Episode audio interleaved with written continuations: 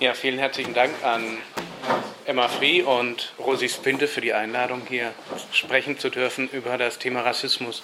Es gibt eine Menge Probleme, theoretische Probleme, empirische Probleme. Wir werden nicht alle bearbeiten können, ist klar. Ich werde mir Mühe geben. Unter den drei Stichworten Misere, Notwendigkeit und Feindbild drei verschiedene Aspekte abzuklappern. Ich fange an mit der Notwendigkeit. Nämlich, was macht der Rassismus eigentlich aktuell? Das Problem der Einführungen zum Rassismus ist, dass sie meistens geschichtliche Einführungen bleiben, die dann mit dem Rassenantisemitismus der Nazis aufhören ähm, und die Fortführung des Rassismus auslassen. Und das bietet natürlich eine große Leerstelle, deshalb auch dieser Vortrag ähm, über ähm, Folgen dieser Leerstelle. Ich fange mal einfach an mit ein paar populären Beispielen. Was ist aktueller Rassismus? Timon Struppi am Kongo, der erste Timon Struppi-Band aus den 40ern, aus den späten 40ern meine ich.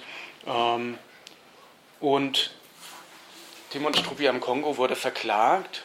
Also der Autor wurde verklagt. Man wollte das Buch, jemand wollte das Buch vom Markt klagen mit dem Argument, das ist rassistisch. Ähm, ich habe es durch Zufall mal gefunden in der Stadtbibliothek Marburg in der Kinderabteilung und war doch entsetzt, weil es wirklich der rassistisch ist.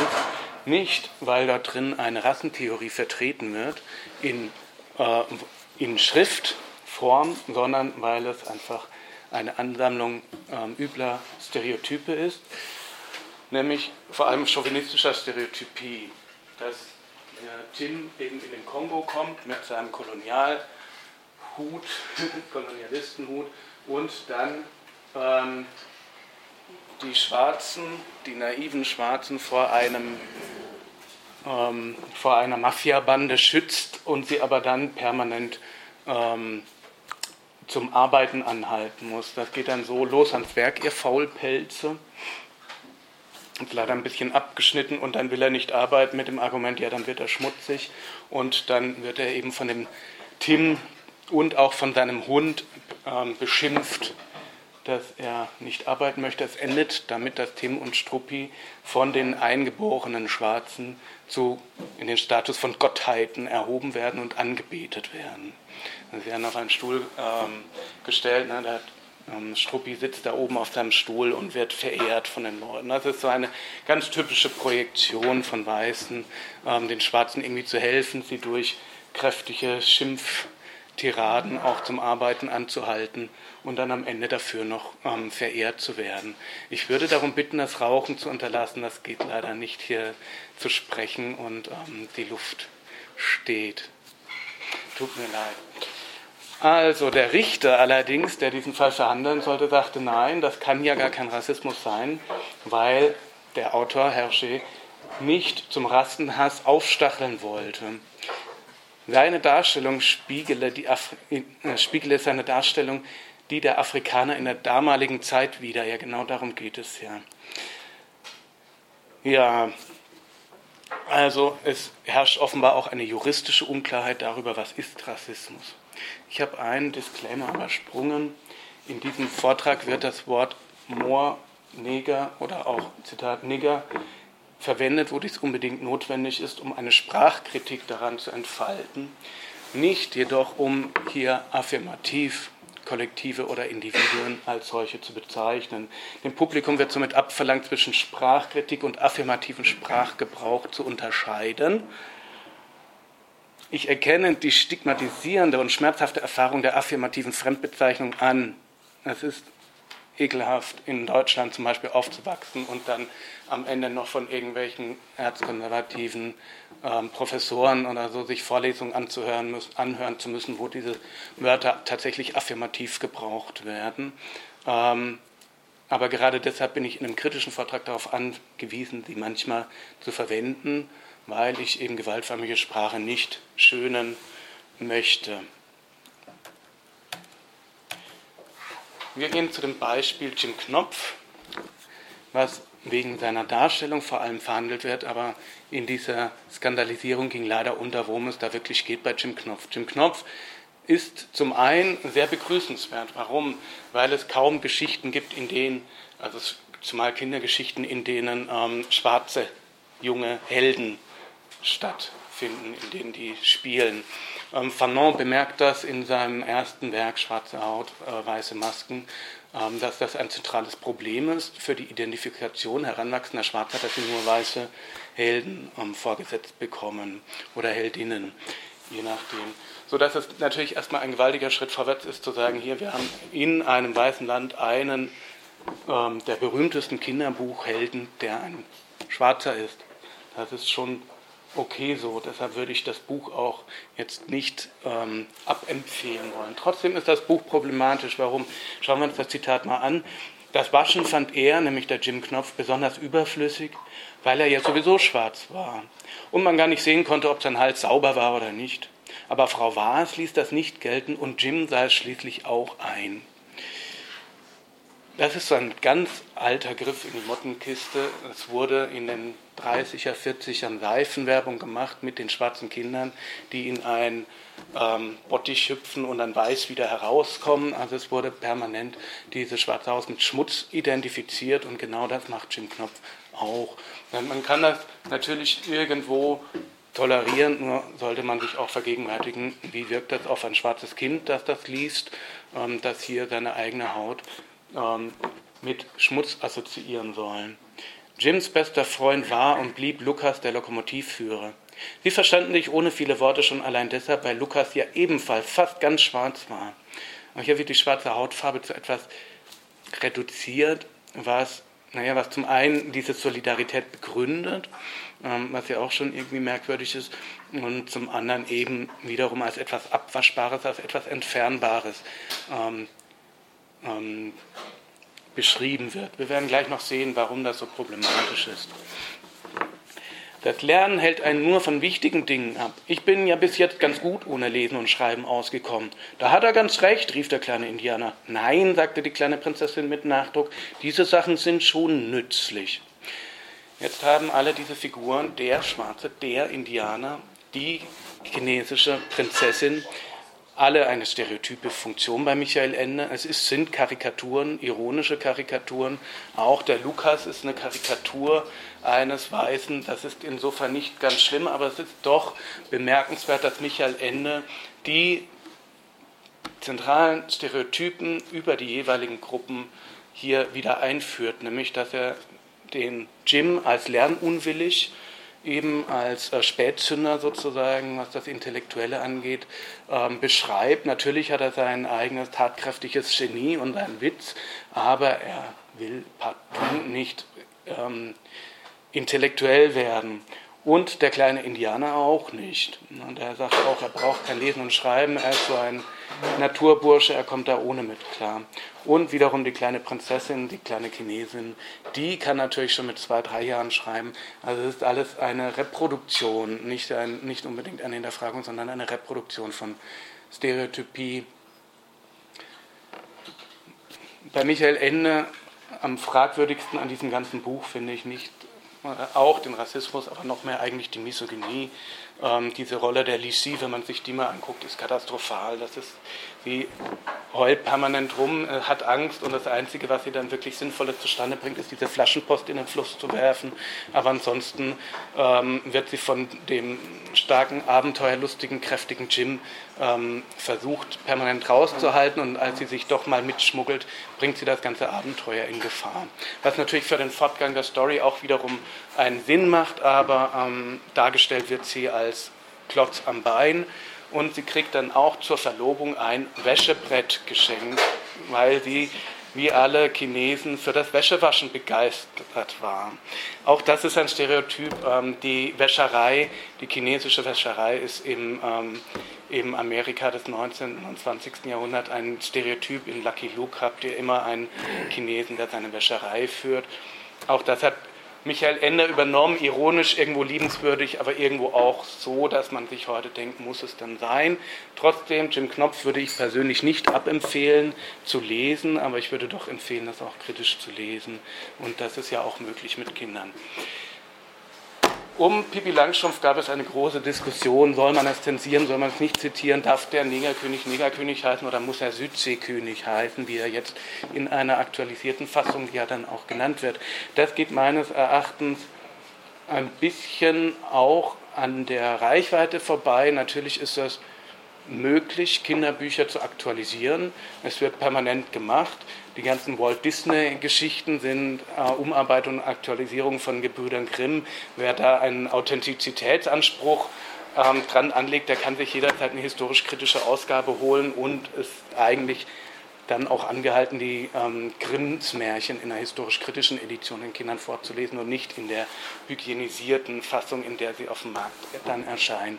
Also das Argument, dass man Kinderbücher nicht verändern sollen darf, nicht modernisieren darf, das ist ein ähm, falscher Authentizitätsfetisch. Natürlich kann und darf man Kinderbücher umschreiben, aktualisieren und ähm, auch kritische oder kommentierte Editionen herausbringen. Das wäre wünschenswert in sehr vielen Fällen. Bei Pippi Langstrumpf ging es nicht nur um den Negerkönig, meines Erachtens. Ich, ich habe das Werk dann gelesen und es wurde komischerweise nicht thematisiert, diese Passagen, als sie eben schwärmt, davon in die Südsee zu gehen und dort Prinzessin zu sein. Ich werde einen eigenen Neger haben, der mir jeden Morgen den ganzen Körper mit Schuhcreme putzt. Zitat Ende. Das ist ihre Fantasie und es ist sehr eindeutig auch eine ganz klassische ähm, Fantasie der Sklaverei, eine fetischistische Fantasie. Sie will ihren eigenen Neger haben, der ist dann austauschbar und ihr Besitz. Oder sie sagt, nette Bude das über ihre eigene Villa, keine Flöhe und in jeder Hinsicht angenehm. Und das ist vielleicht mehr, als man von den Negerlehmhütten sagen kann, wo ich von jetzt ab wohnen werde. Das Lustige bei Pippi Langstrumpf ist, dass sie permanent Lügen erzählt über andere Gesellschaften. Sie hat eine Strategie, oder Astrid Lindgren verfolgt mit ihr eine Strategie der systematischen Irritation ethnografischen Wissens durch Pippi Langstrumpf pseudoethnografisches Falschwissen, was sie verbreitet. Mal über die Inder, die auf ähm, irgendwie auf ähm, dem Kopf gehen oder auf den Händen laufen. Ähm, das hat eine Permanenz, also man weiß immer, es ist nicht wahr, was sie über die anderen erzählt. Hier aber ist das, ähm, dieser Wunsch, einen Neger zu haben, das ist eine Passage, die kann man bedenkenlos streichen, die ist für den Fortgang der Story auch überhaupt nicht wichtig. Da würde man sich wünschen, sowas müssen schwarze Kinder eigentlich nicht lesen müssen heutzutage, wenn sie irgendwie fünf, sechs, sieben Jahre alt sind und dann liest ihnen jemand vor, dass jemand sich wünscht, sie zu besitzen ähm, und sie mit Schuhcreme einzureiben. Auch da wird die Hautfarbe wieder zu etwas Abwaschbaren ähm, gemacht.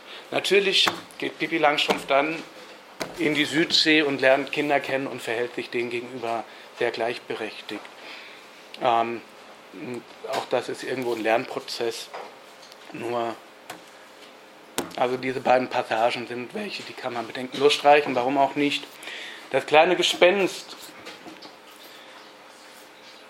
Hören wir mal zu. Ach, wie ich aussehe, rief es entsetzt. Ich bin ja ganz schwarz geworden, von oben bis unten schwarz. Das einzige Weiße an mir sind die Augen, die leuchten so grell, das ist wirklich zum Fürchten. Ich bekomme gleich vor mir selber Angst, schrecklich. Ich möchte bloß wissen, warum ich schwarz geworden bin. Das Sonnenlicht hat mich wahrscheinlich auch schwarz gemacht. Das hätte ich vorher wissen sollen. Dann wäre ich hübsch in meiner Truhe geblieben und hätte mich keinen Zentimeter herausgerührt. Das kleine Gespenst warf seinem Spiegelbild einen giftigen Blick zu schrecklich mir vorzustellen, dass ich mein ganzes weiteres Leben als schwarzes Scheusal verbringen soll. Ob es wohl ein Mittel dagegen gibt, ein Mittel, das einen wieder weiß macht? Hoffentlich, hoffentlich. Zitat Ende. Wenn wir das Ganze jetzt lesen aus der Perspektive eines schwarzen Kindes, das sich in einer weißen Gesellschaft seine Gedanken macht, das eine oder andere Mal ähm, Kommentare zu seiner Hautfarbe erntet und man sich generell vergegenwärtigt, was für eine Rolle in der deutschen Ikonografie die rollenden weißen Augen, die furchtbaren weißen Augen ähm, des Schwarzen spielen, wie oft sie wiederkehren, ähm, dann ist es schwer hier zu überlesen, dass es hier dem Autor zumindest unbewusst auch um irgendeine instrumentalisierte Anwendung von rassistischer Stereotypie ging. Unbewusst, wie gesagt, er wusste nichts davon, sehr sicher. Es ist ja auch eine nette Geschichte, aber man lese sie mal aus der Perspektive eines schwarzen Kindes. Und wir haben noch so eine Geschichte, nämlich von Waggal die Weihnachtsgeschichten. Die kennen vielleicht gerade Ältere noch, die sind sehr populär im linksliberalen Milieu, im grünen Spektrum wurden die verteilt und gelesen. Ähm, die Weihnachtsgeschichte von Wagal, also wegen ihrer ironischen, angenehm, vielleicht angenehm unchristlichen Art. Ähm, nun war da aber der eine von den dreien, der Melchior hieß, ein Moor, baumlang und so tintenschwarz, dass selbst im hellen Stein, Schein des Sternes nichts von ihm zu sehen war als ein paar Augäpfel und ein fürchterliches Gebiss. Daheim hatte man ihn zum König erhoben, weil er noch ein wenig schwärzer war als die anderen Schwarzen. Aber nun merkte er zu seinem Kummer, dass man ihn hierzulande ansah, als ob er in der Haut des Teufels steckte. Schon unterwegs waren alle Kinder kreischend in den Schoß der Mutter geflüchtet, so oft er sich von seinem Kamel herabbeugte, um ihnen Zuckerzeug zu schenken.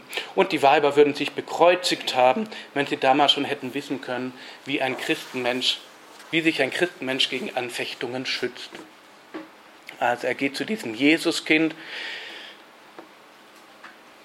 und da sah er den holden Knaben lächeln und die Hände nach seinem Kraushaar ausstrecken. Über die Maßen glücklich war der schwarze König. Nie zuvor hatte er so großartig die Augen gerollt und die Zähne gebleckt von einem Ohr zum anderen. Melchior konnte nicht anders. Er musste die Füße des Kindes umfassen und alle seine Zehen küssen, wie es im Mohrenlande Brauch war.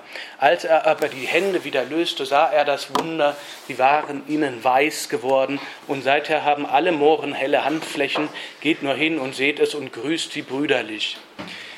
Dieser Text will mit Kräften nicht rassistisch sein. Er will Leute dazu anhalten, die Mohren ja brüderlich zu sehen und zu grüßen und sich auch darüber lustig zu machen, dass die Kinder weglaufen und schreien. Und er schafft es aber nicht. Er stürzt genau ins Gegenteil ab, dass er nämlich zu einem Wunder erklärt, weiß zu sein. Am Ende bleibt stehen, das Wunder ist, die Haut wird weiß. Das ist das ganze Wunder. Einen Kontrapunkt schauen wir, oder also weiter mit ein paar Beispielen, einfach um Bildmaterial auch zu haben. Worum geht es insgesamt? Geht es um die Rassentheorie? Natürlich muss man sich nicht zum Rassismus bekennen, um Rassismus zu produzieren. Schauen wir uns einen Film wie The Green Mile an. Wenn wir uns erinnern oder wenn wir irgendwoher gehört haben, dass der Rassismus ein ganz typisches Bild vom Schwarzen hatte, nämlich dass die Schwarzen der Natur zugehörig sind, dass sie den Körper, ähm, dass an ihnen der Körper eine begehrte Ware ist, der Sklaven, nämlich, dass sie für ihre Stärke gekauft werden, für ihre körperliche Stärke und dass deshalb ihre körperlichen Fähigkeiten überbetont werden, während ihr Intellekt ähm, gering geschätzt wurde durch die europäische Philosophie hindurch und man sie regelrecht für unmündige Narren erklärte, die einen weißen Lenker und Denker brauchen. Dann kommt einem so ein Film wie The Green Mile auf einmal mächtig komisch vor. Wir sehen nämlich hier diesen John Coffey, der wird durch den Film hinweg dargestellt wie ein Riesenbaby ohne Intellekt. Er kann ab und zu mal einen Satz sagen, aber ansonsten bleibt er, ähm, was das Intellektuelle angeht, völlig unbeteiligt. Seine, seine Macht ist zum einen eine körperliche, mit der er nicht umgehen kann, und zum anderen eben eine magisch-spirituelle. Er hat so etwas wie Hexerei in sich, er hat ein ähm, den Zauber in sich. Und den kann er aber auch nur zum Produktiven nutzen, wenn er von einem Weißen angeleitet wird, nämlich ähm, durch den weißen Paul Edgecombe. Der erkennt, was das für eine Macht ist, der ihn dann entführt aus dem Gefängnis, um seine Frau von Krebs zu heilen. Das zweite Mal, als er die Magie anwendet, wendet er sie zur Rache an, nämlich an dem wahren Täter eines, ähm, eines Kindsmordes, eines Doppelkindsmordes ähm, den er dann mit seiner Magie umbringt. Natürlich irgendwo auch zu Recht, aber ähm, also in der Filmlogik äh, hat er es dann verdient. Ähm, es ist darum eben kein Film über die oder gegen die Todesstrafe an sich. Ähm, aber insgesamt bleibt dieser John Coffey unheimlich durch seine magischen Kräfte. Und das ist etwas ganz Typisches. Die weißen Missionare, aber auch später, hatten sich oft lustig gemacht über den Glauben vieler afrikanischer Gesellschaften an Hexerei. Ähm, sie haben aber genauso oft Angst davor gehabt, dass es das dort wirklich gibt und dass die Schwarzen tatsächlich Hexerei anwenden. Daher kommt die ganze Angst vor dem schwarzen Voodoo. Ähm, die haitianische Revolution hat dann explizit ähm, die also Fragmente des Voodoo ähm, übernommen und mit dem Katholizismus vermischt aber die Angst der Weißen vor der tatsächlichen Hexerei der Schwarzen ist durchaus eine Realität, eine geschichtliche. So dass es nicht ganz zufällig ist, dass hier 1990 oder wann dieser Film erschien, 1993 oder sowas, äh, dass hier auf einmal ein schwarzer Hexer auftritt, ähm, der dann nur deshalb Gutes produziert, weil ein Weißer ihn anwendet wie ein Instrument.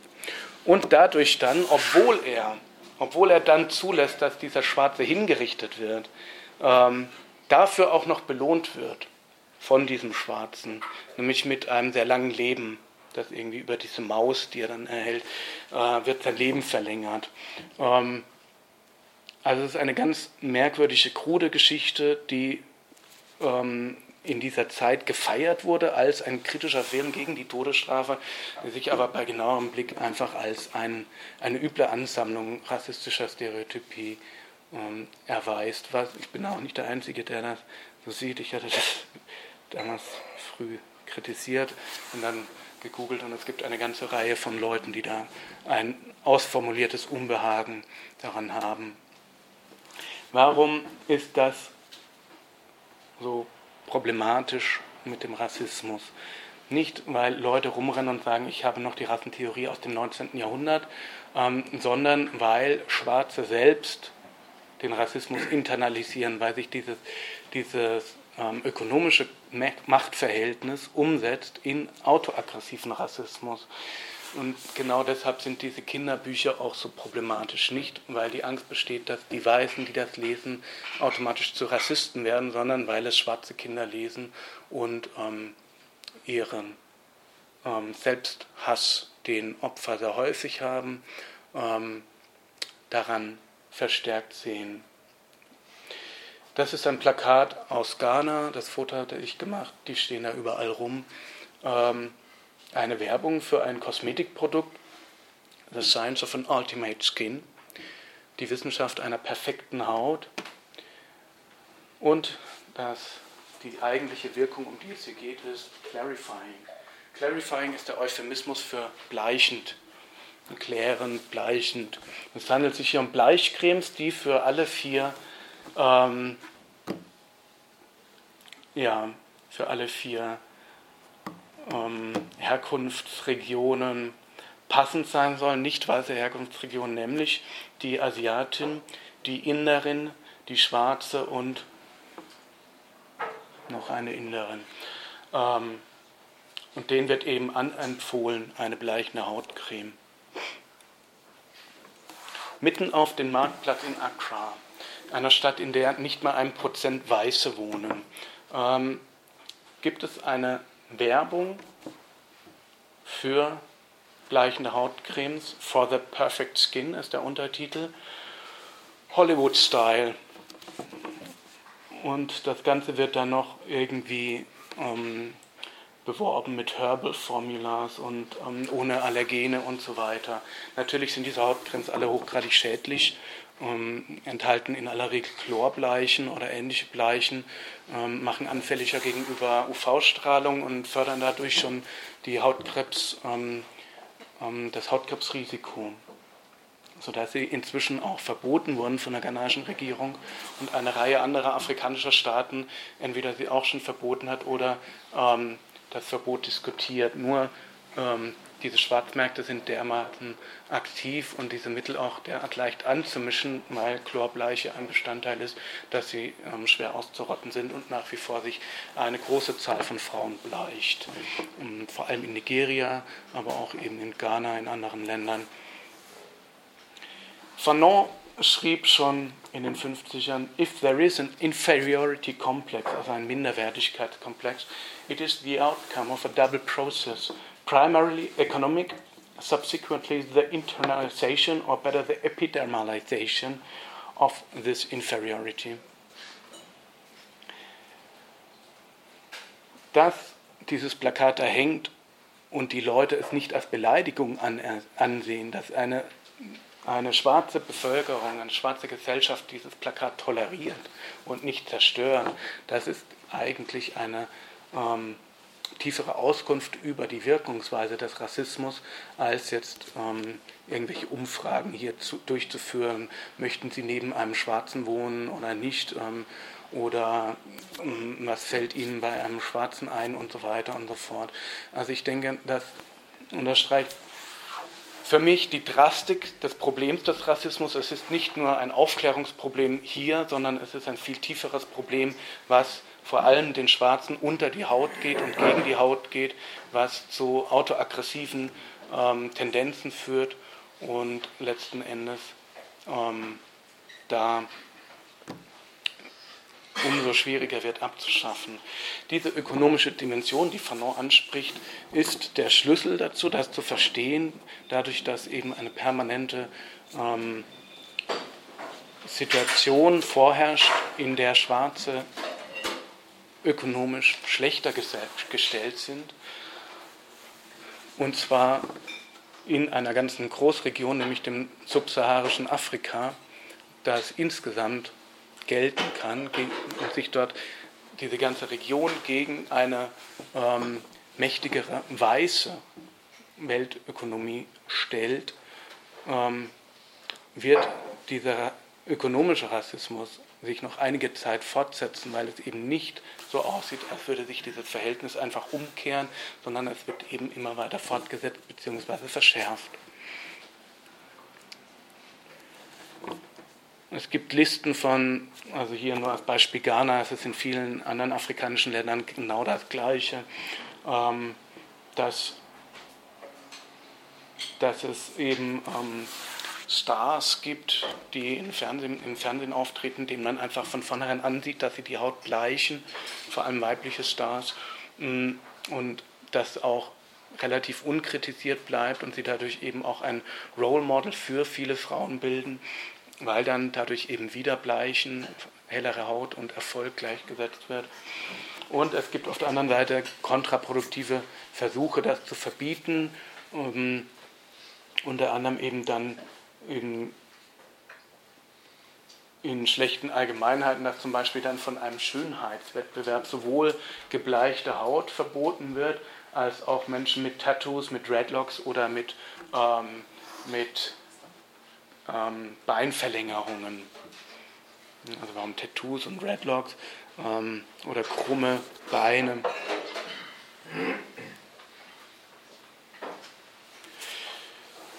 Fanon beschreibt diesen Prozess auch früh. Er ist altbekannt, also dieses ganze Problem ist altbekannt. Um, the black man who wants to turn his race white is as miserable as he who preaches hatred for the whites. Schließt er. Generell reicht es auch noch über die Hautfarbe hinaus, nämlich dass man vor allem in den britischen Kolonien, aber auch in anderen internalisiert hat, die Körperstrafe als ein geeignetes Mittel zur Disziplinierung. Also wir haben dort noch teilweise sehr viktorianische Verhältnisse. Sowohl die Homophobie wurde von den Engländern übernommen, als auch manchmal sehr patriarchale, ähm, chauvinistische Modelle gefördert. Mm, und aber eben auch die Körperstrafe. In Ghana wurde erst vor wenigen Jahren die Körperstrafe an öffentlichen Schulen verboten. Das wird natürlich nicht eingehalten oder nicht durchgesetzt. Nach wie vor werden eben Kinder mit dem Stock geschlagen. Das ist in einem Geschäft einer Freundin, ähm, die sich das Geschäft natürlich auch nicht entgehen lässt. So ein Rohrstock kostet umgerechnet 30 Cent. Und das Argument, dass ich durchweg immer wieder antraf, dass mir entgegnet wurde, wenn ich fragte, warum schlagt ihr denn das Kind, warum schlagt ihr diese Kinder, ähm, dann wurde ich ausgelacht und mir wurde als Argument gesagt, we blacks are different. Ja, wir, wir mit unseren braven weißen Kindern, wir bräuchten das nicht. Die schwarzen Kinder wären unanständig und ähm, unverschämt und schlecht, durch und durch schlecht, die müsste man schlagen. Auch hier ist ein alter Rassismus internalisiert worden und setzt sich bis heute eben in eine Praxis um, die fortbesteht, ohne dass noch irgendein Rassentheoretiker ähm, in Ghana rumrennt und das verbreitet. Das heißt, wurde internalisiert. Ähm, ich überspringe diesen Film, ich möchte ihn aber empfehlen, sich mal anzugucken auf YouTube. Das ist ein Inder, der sehr wütend ist ähm, über Hautcremes, ähm, die auch in Indien nämlich verkauft werden mit genau der gleichen Werbung von genau den gleichen Unternehmen. Ähm, und er beschreibt das eben, wie schon als kleines Kind auf dem Esstisch eine Tube mit Bleichcreme stand und den ganzen Kindern empfohlen wurde, das jeden Tag auch zu nehmen, damit man später mal gut und nett wird. Fair and lovely, hell und liebenswert. So hieß die Hauptcreme.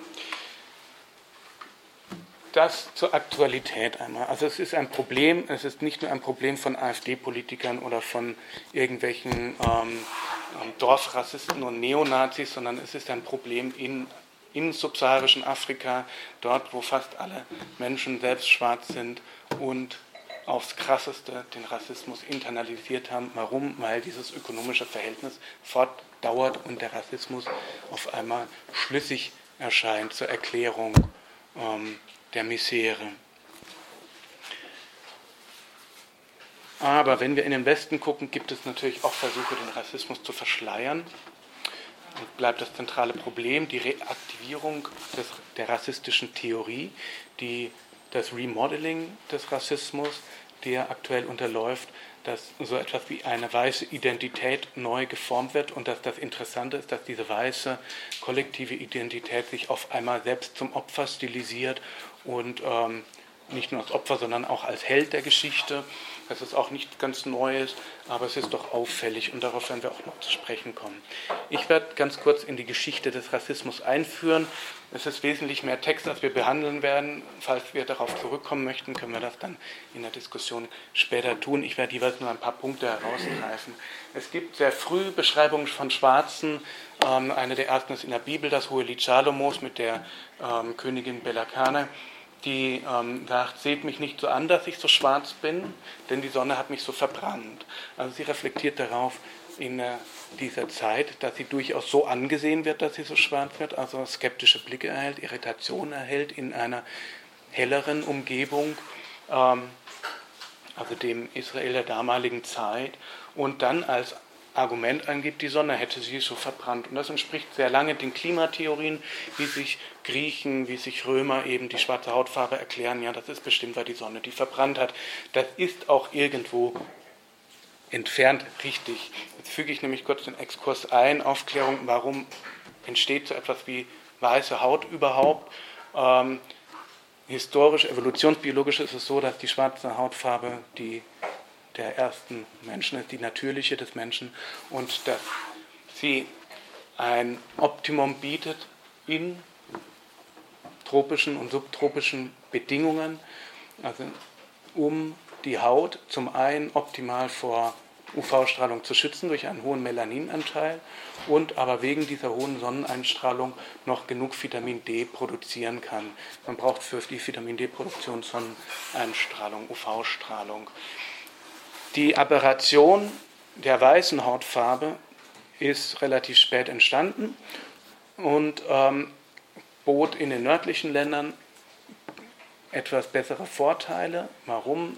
Weil dort der Schutz der Haut vor UV-Strahlung nicht in dem gleichen Maße bedeutsam war wie im, Polar, äh, wie im äquatorialen Bereich und aber die Vitamin D-Produktion wesentlich relevanter wurde, weil die Sonne seltener scheint, schwächer scheint ähm, und dadurch die weiße Haut ermöglicht, mehr Vitamin D zu produzieren. Deshalb, und das ist bis heute relevant, ist für Schwarze, die in nördlichen Ländern leben, mitunter notwendig, auch den Vitamin D-Spiegel im Auge zu behalten ähm, und gegen, gegebenenfalls gegenzusteuern, eher nicht Sonnencreme zu verwenden ähm, und eben darauf zu achten, dass man genug Sonneneinstrahlung erhält. Das ist auch möglich. Ähm, umgekehrt ist es für uns eben empfehlenswert, gut Sonnencreme einzupacken, wenn wir in den Süden ziehen. Das zu dem Ursprung der schwarzen Haut, mehr ist da nicht dran. Es ist kein großes Rätsel, es hat ein Selektionsprozess stattgefunden über die beiden Variablen Vitamin D und Melanin durch UV-Strahlung. So, das ist der, das, der große Mythos, warum sind die Menschen schwarz, können sich die nicht eine andere Hautfarbe zulegen ähm, und so weiter. Also das ist einfach ein evolutionsbiologisches ähm, Phänomen. Die Klimatheorie sagt eben, naja gut, die sind von der Sonne verbrannt worden, das ist erstmal nicht gut oder schlecht, aber sie sind eben äh, verbrannt, also eher schlechter dran. Natürlich empfindet man die Sonne auch als unliebsam. Ähm,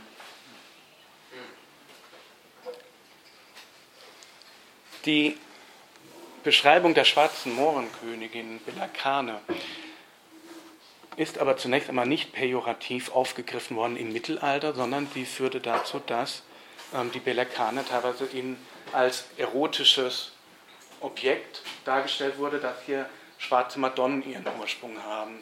Also, oder hier, nee, das ist doch der, der einer der drei Könige.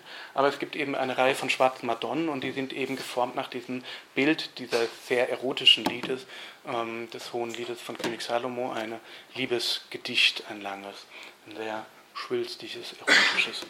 Genau, ein anderer Bezugpunkt ist eben ähm, einer der heiligen drei Könige, um den es eben schon ging. Er wird lange dargestellt ohne eine böswillige Stereotypie, ohne Karikatur, sondern als einer der großen Helden, sodass wir ganz unterschiedliche Aufnahmen der schwarzen Hautfarbe haben. Es ist eben nicht so, dass die Leute irgendwann um 1500 das erste Mal einen Schwarzen gesehen hätten und sich furchtbar erschrocken haben und dann ihre, ihre Rassentheorie irgendwie daraus gebildet hätten, sondern dass es Schwarze gibt, ist schon lange bekannt. Es gab schon lange ein paar Theorien dafür, aber es gab schon ebenso lange eine dezidiert nicht rassistische ähm, Akzeptanz von schwarzen Helden in Geschichten von schwarzen ähm, in der Ikonografie.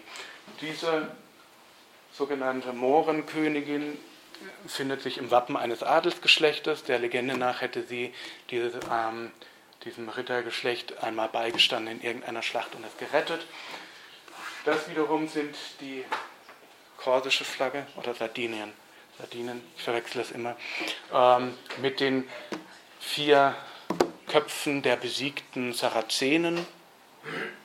Das ist natürlich eine Siegestrophäe, aber durchaus auch noch keine rassistische Stereotypie. Also es ist keine Karikatur, sondern der Triumph ist eben einen mächtigen Gegner besiegt zu haben. Ähm, rassistisch wird es dann allerdings sehr früh und zwar nicht erst mit, den, äh, mit dem Limpieza del Sangre in Spanien, mh, sondern auch bei Shakespeare zum Beispiel. Bei Shakespeare finden wir in mehreren Stücken kleine antisemitische Schlenker. Auch der Kaufmann von Venedig, Venedig ist meines Erachtens ein antisemitisches Stück, auch wenn immer wieder das Gegenteil behandelt wird. Es gibt Stellen in der Karikatur, die sind explizit antisemitisch, trotz dieses Appells. Aber es geht hier um Rassismus. Also der Moor von Venedig enthält trotz seiner vielleicht humanistischen Absicht, enthält er ein Sammelsurium rassistischer Projektion. Der eine der Verschwörer war, beschreibt ihn eben als einen geilen Mohren ähm, und stellt das eben als Entehrung dar, dass dieser Schwarze eine weiße Frau liebt. Und der Brabantio, sein Mitverschwörer, antwortet darauf, ob ein solches Mädchen ohne die fesselnde Gewalt zauberischer Künste fähig gewesen wäre, dem allgemeinen Spott Trotz zu bieten und aus dem väterlichen Haus zu entlaufen, um in die rußigten Arme eines solchen Dings wie du, das geschickter ist, Schrecken zu erwecken als Liebe, sich hineinzustürzen. Es klingt nicht viel anders als das, was Wagal beschreibt als Reaktion äh, oder als das, was das kleine Gespenst, das vor sich selbst erschreckt, empfindet. Ähm, nämlich mehrere Ebenen, die zauberischen Künste, das hatten wir beim The Green Mile, ne, auch da schon die Angst vor den zauberischen Künsten der Schwarzen, die die weißen Mädchen mit Liebeszauber umfangen, auch wenn das ein allgemeines Thema damals war. Ähm, der allgemeine Spott, und dann das Ding, die rußigen, also rußigten, die rußigen Arme eines solchen Dings. Und dass hier schon die Verdinglichung des Schwarzen präsent ist, obwohl es um eine Zeit geht, in der dieser Schwarze zu hohem Ansehen gelangen konnte. Das Geschickte ist, Schrecken zu erwecken als Liebe. Und die Desdemona antwortet, also die Geliebte, dass ich den Mohren liebe, um mit ihm zu leben, mag die Entschlossenheit, womit ich so vielen Vorurteilen Gewalt angetan habe, durch die ganze Welt austrompeten. Ich sah Othellos Gesicht in der Schönheit seines Gemüts und so weiter und so fort. Also sie spielt so die Rolle der liberalen Verteidigerin, auch ihrer eigenen Liebe. Am Ende wird sie allerdings von Othello selbst erstochen im Akt der Eifersucht. Ähm, Othello fällt auf die Kabale herein und bringt seine Geliebte um. Sie wird sozusagen für ihre Liberalität bestraft und der Othello ersticht sich letzten Endes auch dann selbst oder vergiftet sich. Ein Argument ist, dass der Rassismus ja nicht nur in Europa entstanden ist, sondern überall, das hat, und das wird oft verwendet, um ihn zu rationalisieren, um zu sagen, naja gut, ist eine natürliche Reaktion auf die schwarze Hautfarbe. Schwarze Hautfarbe ist ja sowas Irritierendes, da muss man ja irgendwie sich seine Gedanken machen. Mm, und umgekehrt wird auch gesagt, und das ist auch ein realer Befund, dass sich schwarze Menschen ja auch über weiße Hautfarbe ihre Gedanken machen. Auch da ist etwas wie protorassistische Theorien nachweisbar sind, dass sich in verschiedenen Erdteilen, ähm, auch in Indien zum Beispiel, über schwarze Hautfarbe ähm, Stereotypen bildeten. Ein Beispiel, das jetzt in jüngerer Zeit noch einmal aktualisiert wurde, weil es da auch viel Verleugnung gab, viel Tabuierung, ist eben der Rassismus im Islam. Der Islam wird oft verhandelt als eine wenig rassistische, integrative Religion, die eben prinzipiell an alle Menschen sich richtet und auch Schwarze integrierte. Allerdings gab es im Islam eine alte Geschichte des Rassismus, die in seine Frühphase auch zurückreicht. Es gibt 12 bis 14 Millionen Opfer der islamischen Sklaverei insgesamt. Aber ähm, die wurden auch aus dem subsaharischen Afrika geholt und ab irgendeinem Zeitpunkt bevorzugt geholt. Und entsprechend hefteten sich Stereotypen daran. Mm, es gab bestimmte Bezeichnungen, Pejorative. Schwarze Sklaven wurden äh, fast alle kastriert und nach Irak gebracht, wo sie dann auf äh, Feldern arbeiten sollten.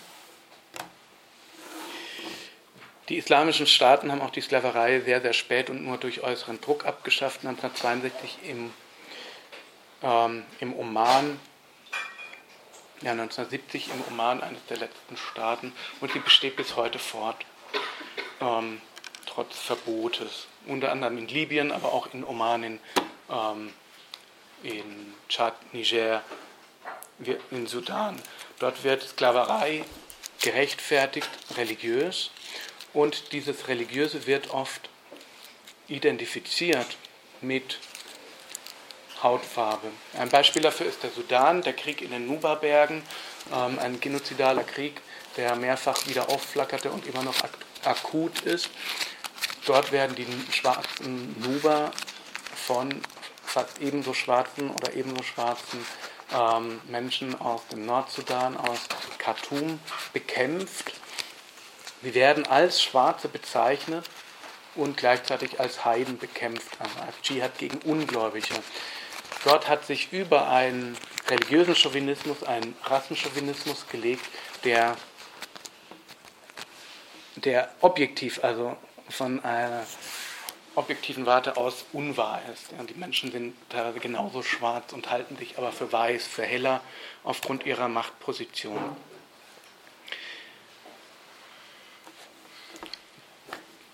Sodass wir den Rassismus im Islam früh haben als ausformulierte Theorie, auch als Unterwerfungsideologie, das Ganze aber eine neue Qualität erhält mit der mit der weißen Sklaverei an den afrikanischen Schwarzen. Auch da ist der explizite Rassismus, die Rassentheorie noch relativ schwach und man hält es eher für Gott gegeben, die Heiden zu versklaven.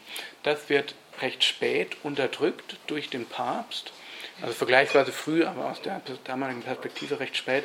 Ähm, und Indianer und Schwarze werden auch als potenzielle Weisen, äh, potenzielle Christen erkannt und auch wenn sie nicht Christen sein, dürfe man sie nicht einfach versklaven. Aber mh, hm, die Legitimation verläuft zunächst einmal darüber, dass es Heiden sind. Den Rassismus brauchte man erst, als afrikanische Sklaven sich bekehrten zu Christen und man verhindern wollte, dass man sie freilassen muss. Es wurde aber auch schon früh erkannt, dass man, ähm, dass man mit einer Mittelschicht aus Mestizen, aus Mischlingen ähm, Herrschaft ausüben kann. Auf Sao Tome wurden Mestiten gezielt gezüchtet. Da waren die Männer immer weiße und die ähm, die anderen eben dann schwarze Frauen, die Frauen immer schwarze, sodass hier eine Mittelschicht gezielt erzeugt wurde, um Herrschaft auszuüben. Einfach weil die Weißen nicht genug waren, um die Herrschaft durchzusetzen auf einer Insel, auf der vor allem schwarze Sklaven wohnten und es immer wieder zu Revolten kam und man dann mit dieser Mittelschicht, der man dann explizit eine an der Hautfarbe erkennbare Machtideologie an die Hand gab, also den Rassismus, ähm, man darüber dann Herrschaft ausüben konnte. Nur ein paar Schlaglichter, weil das, was die Sklaverei war, den meisten Menschen doch nicht ganz gegenwärtig ist. Da gibt es ganz diffuse Vorstellungen über Beginn und Ende, über Ausmaß und Dimensionen. Ähm, nur ein paar kleine Schlaglichter. 74 Prozent der Sklaven wurden für Zucker geraubt. Das finde ich relevant, weil es ein Luxusgut ist. Dass, ähm, diese, diese ganzen Verbrechen fanden statt für Süßigkeiten für etwas, woran sich Europäer ähm, erfreut haben nebenbei, auf das sie aber nicht unbedingt angewiesen waren. Das war keine, ähm, keine Überlebensstrategie der weißen Leute zu versklaven, sondern das war Resultat eines Wirtschaftssystems und eben des Bedarfs nach einem Luxusgut, nach Zucker. Es hielten auch die nordamerikanischen Indianer schwarze Sklaven, manche beherbergten auch Sklaven, aber es gab eben recht viele Sklaven auch, die bei diesen Gesellschaften lebten und die dann teilweise mit in die, in die Reservationen gingen als Besitz dieser Indianer. Das nur als ein kleiner Aspekt. Hm. Im 18. Jahrhundert starben 90 Prozent der Kinder im ersten Jahr auf Jamaika, einfach durch die Bedingungen, die dort herrschten, durch die harte Arbeit. Es gab acht bis zehn Jahre Lebenserwartung auf den Plantagen. Ich sage das deshalb, weil es immer wieder diesen Mythos gibt, naja, dann wurden diese Sklaven da den barbarischen Zuständen in Afrika entrissen und kamen dann in ein besseres Leben und hätten es da gut gehabt. Und das Ganze wäre eben nicht genozidal gewesen, mit dem Genozid nicht zu vergleichen. Also das Ausmaß dieser, ähm, dieser ja, oder die Tödlichkeit dieses ganzen Unterfangens, die Massentödlichkeit, allein wie viele Leute bei den Sklavenjagden umgebracht wurden, wie viele Leute dann bei der Überführung der Sklaven nach Nordamerika und Südamerika ums Leben kamen, das hat allein schon genozidale Dimensionen. Und dann eben diese lebens niedrige Lebenserwartung auf den Plantagen. Der Höhepunkt war 1790, da wurden jährlich 100.000 Menschen jedes Jahr nach, in die Amerikas gebracht. Auf jeden Europäer, der sich in die neue Welt aufmachte, kamen eben vier gegen ihren, gegen ihren Willen dorthin verbrachte Afrikanerinnen und Afrikaner. Das Ende ist 1815, das Ende des transatlantischen Sklavenhandels. Jetzt ist interessant, was passiert nach dem Ende des transatlantischen Sklavenhandels. In den USA setzen dann ein Zuchtprogramme für Sklaven, dass nämlich Sklaven nicht mehr über den Atlantik gebracht wurden, sondern in den USA selbst vermehrt wurden ähm, und ganz gezielt gezüchtet wurden. Es fand nicht so statt, dass man versuchte, eine stärkere Rasse, also Selektionszucht zu betreiben, sondern man wollte möglichst viele Sklaven einfach haben und ähm, wählte da nicht groß aus. Ja. Und auch da ist wieder interessant, warum hatten die USA zu diesem Zeitpunkt einen Bedarf an Sklaven? Die mussten Baumwolle produzieren. Baumwolle warum? Weil in, dem, in den britischen bürgerlichen ähm, Fabriken auf einmal die Spinning Jennies standen, die Spinnmaschinen, die gewaltige Mengen an Baumwolle verarbeiten konnten zu Stoff, zu recht billigem Stoff und auf einmal diese gewaltige Menge Baumwolle eben produziert werden musste, sodass der Aufstieg des Industrieproletariats unmittelbar zusammenhängt mit der Sklaverei. Es ist eben nicht so, dass ähm, das Industrieproletariat eine separate Entwicklungsmöglichkeit war. Also da haben die die Zivilisation erfunden und dann das Bürgertum, sondern das war eben direkt verknüpft durch den Weltmarkt. Das Aufkommen der Spinnmaschinen in England ähm, hatte zwangsläufig, oder nicht zwangsläufig, aber hatte zur Folge, dass eben in den USA Sklavenzuchtprogramme stattfanden, vor allem in Mississippi und Missouri. Das Interessante ist eben, dass die eigentliche Rassentheorie, der Rassen, Rassist, äh, der ähm, intellektuelle Rassismus, die, die Rassenforschung ein Phänomen ist, das nach dem Verbot des Sklavenhandels so richtig einsetzt im 19. Jahrhundert, im frühen 20. Jahrhundert. Und auch, dass nach dem Verbot der sogenannten Negersklaverei auf einmal wieder die Indianersklaverei einsetzt, die vorher verboten war, die über lange Zeit verboten war. Und zwar durch den Kautschukboom. Auf einmal brauchte man wieder eine Ware, nämlich Kautschuk, durch die Erfindung der Vulkanisation, auch hier wieder die Industrialisierung, ähm, die ihren Effekt auf einmal hat auf die Zustände im tiefsten südamerikanischen Urwald. Wer etwas über den Kautschukboom erfahren möchte, dem sei diverse Literatur ans Herz gelegt. Ähm, wenn man es filmisch haben möchte, kann man sich Fitzcarraldo anschauen von diesem unsäglichen Klaus Kinski.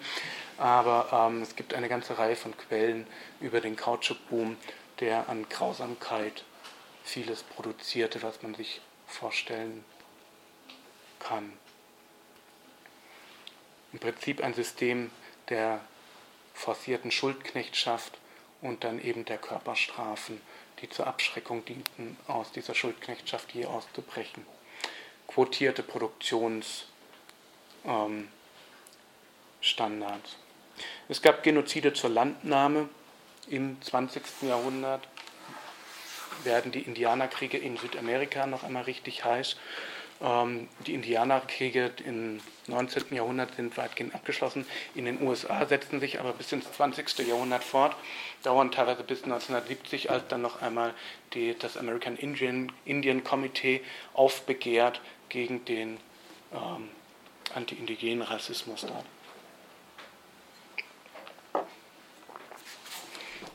Insgesamt ist die Erzählung eben oft, dass die Industrialisierung, dadurch, dass sie den freien Lohnarbeiter mit sich bringt, die Sklaverei überflüssig macht.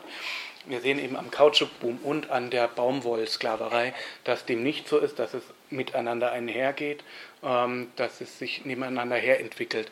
Aber natürlich ist es so, dass in den USA mit dem Aufkommen einer weißen, ähm, eines weißen Industrieproletariats tatsächlich ökonomisch irgendwann die Sklaverei überflüssig wird.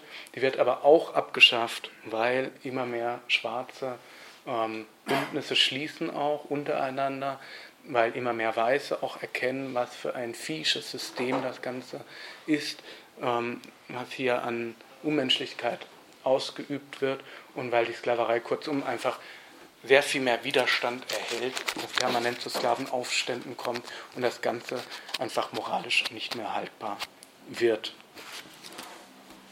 War es nie, aber ähm, es gab eben einen gewissen gesellschaftlichen Fortschritt der, ähm, man kann sagen, der Ethik oder der, der Moralphilosophie. Nicht in allen Bereichen, Dialektik, Aufklärung, wie gesagt, die Genozide gehen weiter gegen Indianer, auch im subsaharischen Afrika, auch in Australien, aber tendenziell wird die Sklaverei ersetzt durch die Lohnarbeit. Und es hat auf einmal den Anschein, als sei dadurch auch der Rassismus zu Ende. Aber das ist er nicht. Eben der Rassismus, wie gesagt, er wird nach dem Ende der Sklaverei populär. Ähm, der Darwin-Schock erzeugte zwar den Untergang der Religion, aber auch das Bedürfnis, Gesellschaft nach dem Vorbild der Natur zu formen. Auf einmal wird die Natur ähm, zu so etwas wie einer neuen Gottheit und man möchte ähm, vor allem bei den reaktionären Soziologen, ähm, Comte und anderen. Heinz Maus beschreibt das sehr gut in seiner Studie zur Geschichte der Soziologie. ähm, wird versucht, Gesellschaft nach der Natur zu formen und das Vorbild wird dann eben gesucht in der Evolutionsbiologie.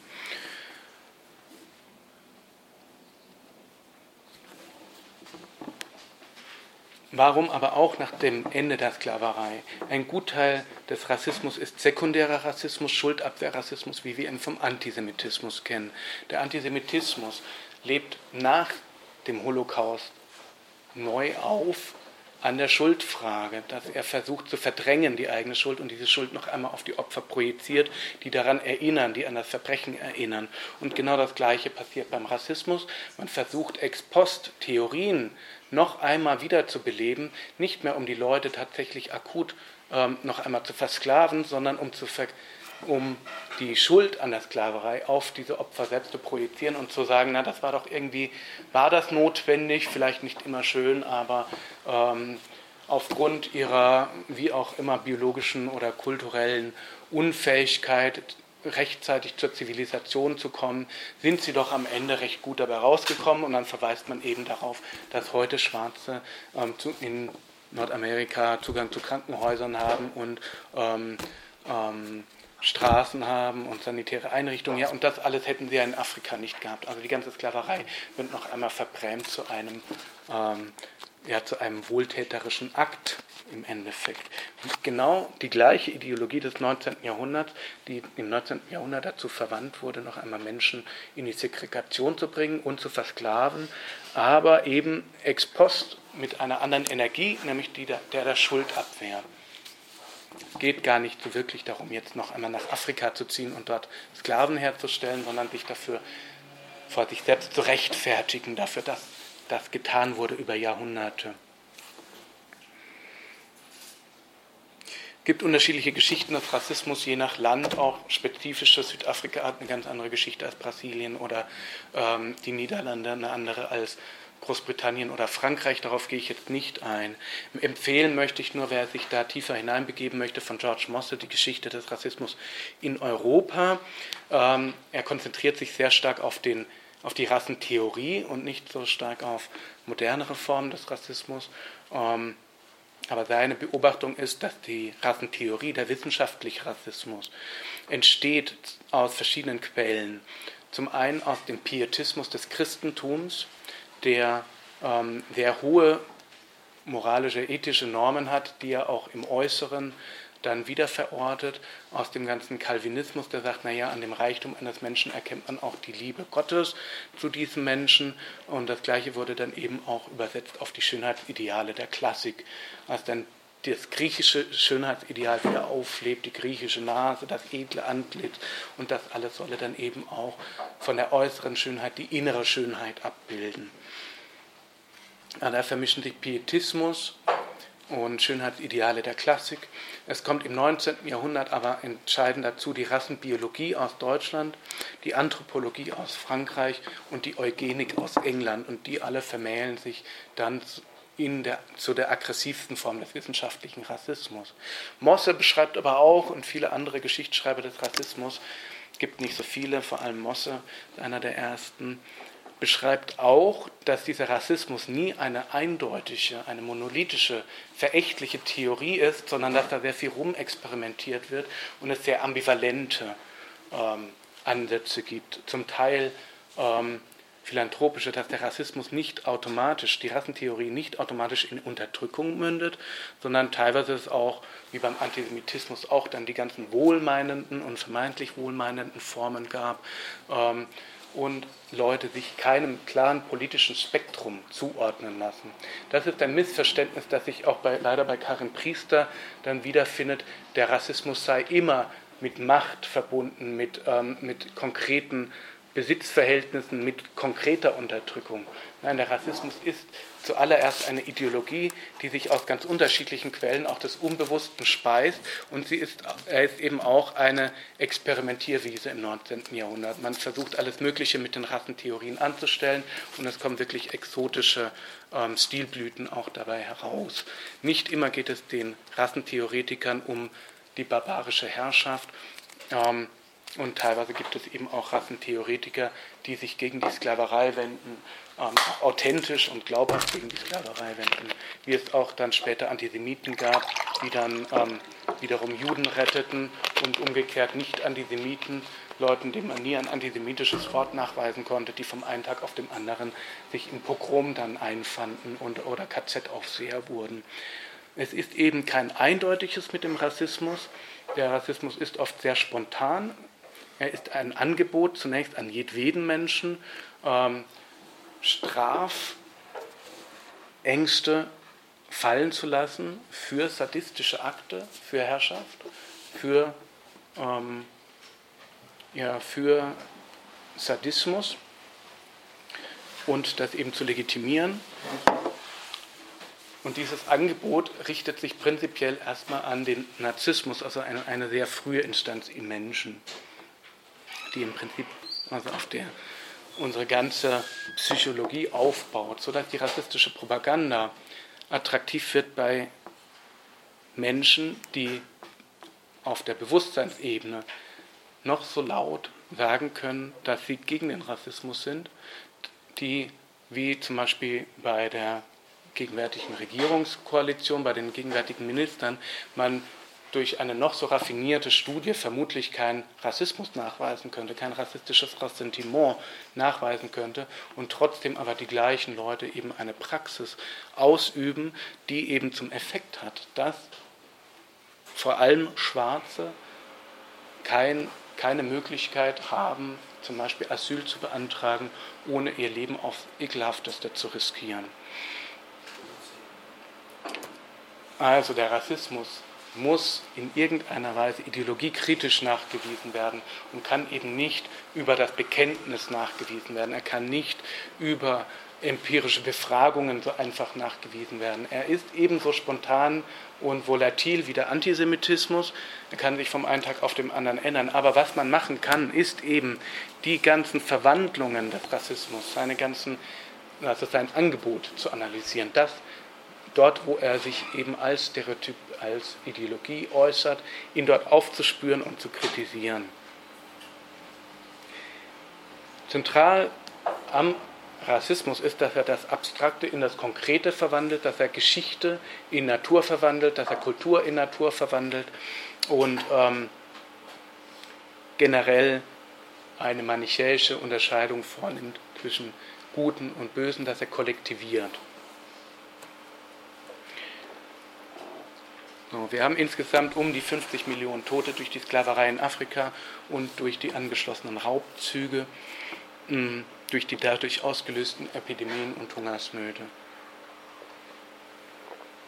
Und das über hunderte von Jahren hinweg, das heißt, das hat sich in Kultur sedimentiert.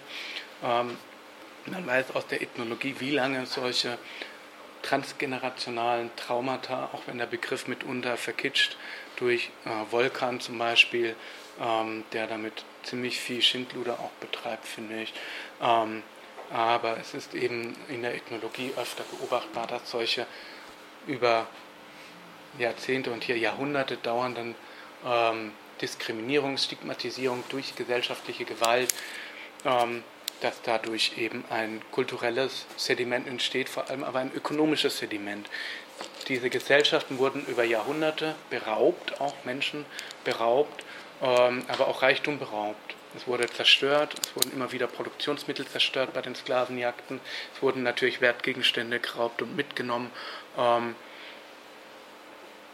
so dass sich die ganze rassisierte globale Ökonomie heute, in der eben die schwarzen Staaten, die vorwiegend schwarzen Staaten, eben allesamt ärmer sind als die vorwiegend weißen Staaten.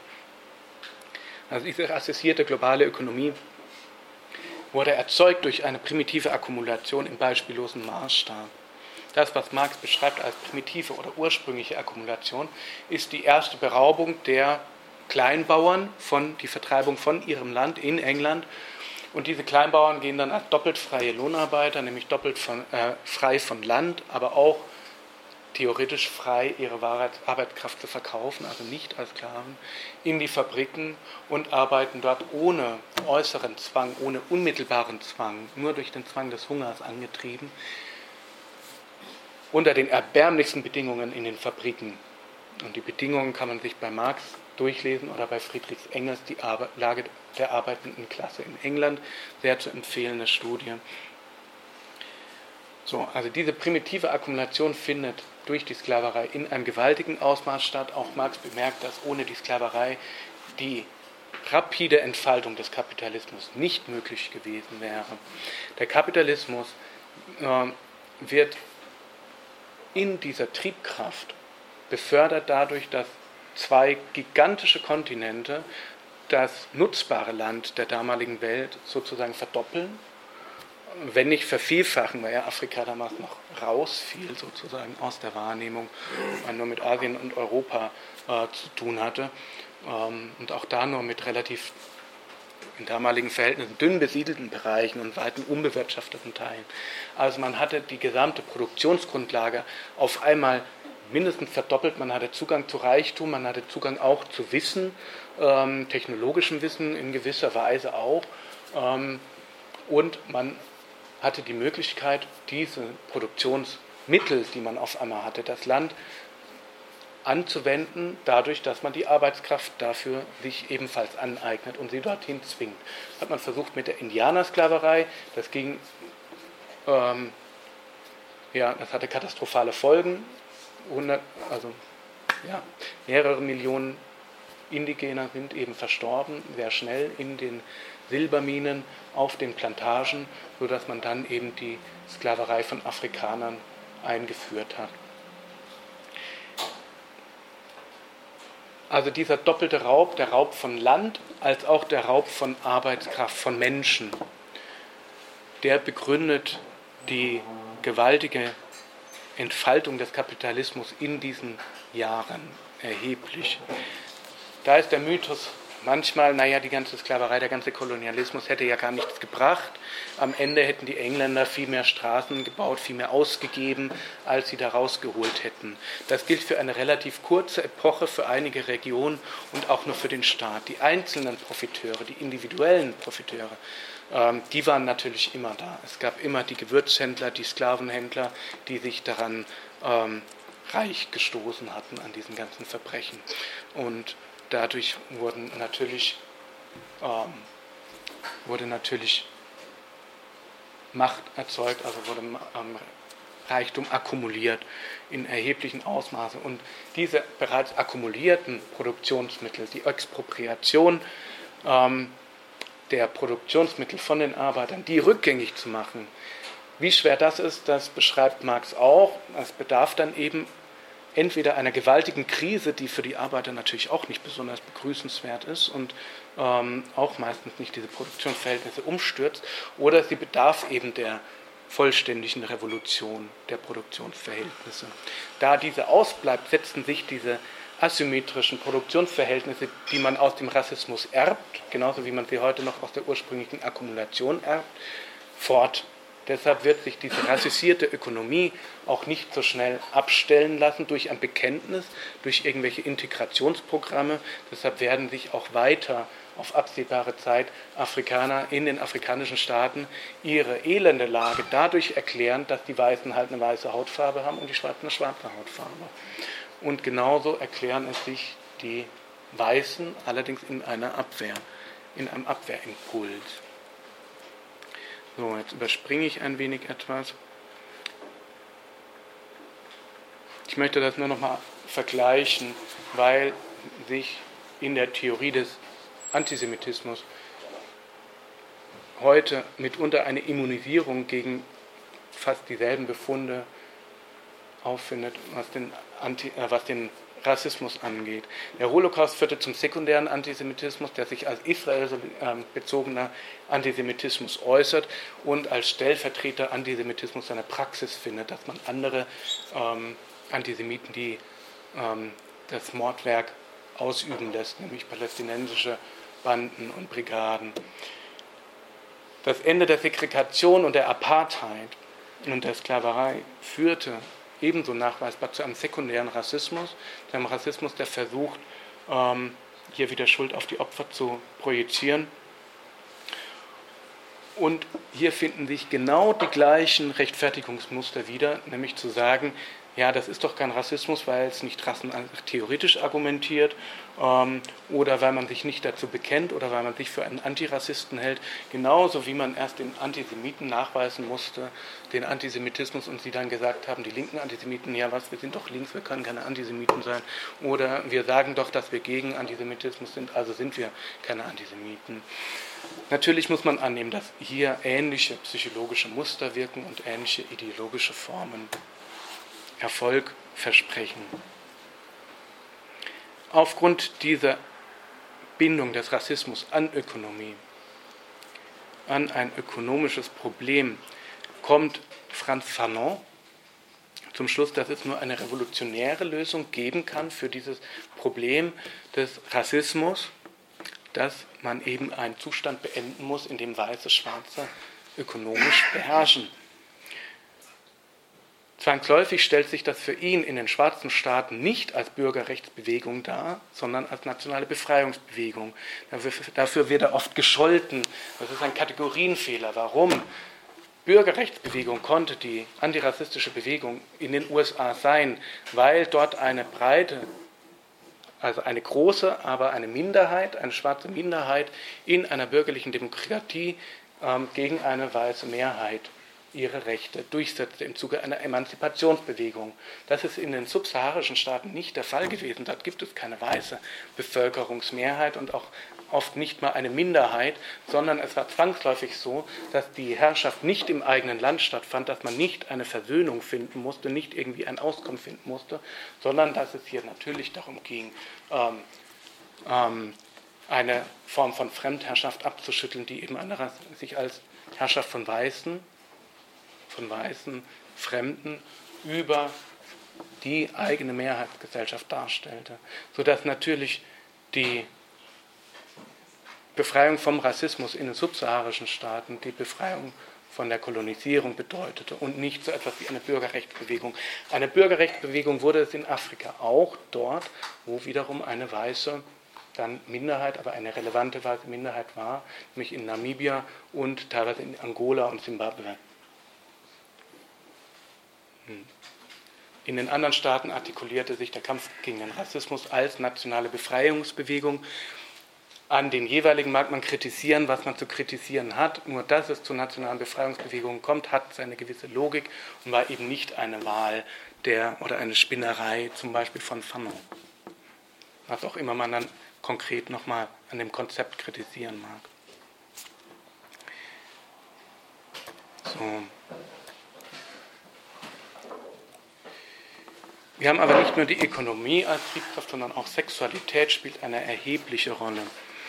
Hm, Karl Kraus beschreibt das perfekt 1913 in seinem Stück Der Neger, als er beschreibt, ein schwarzer Chauffeur fährt durch Wien und wird überall mit einem faszinierten Entsetzen unter anderem der Frauen kommentiert und er schließt daraus, der Neger macht sich dadurch auffällig, dass er unruhig wird. Hm? Dass der Weiße unruhig wird. Ja. Genau.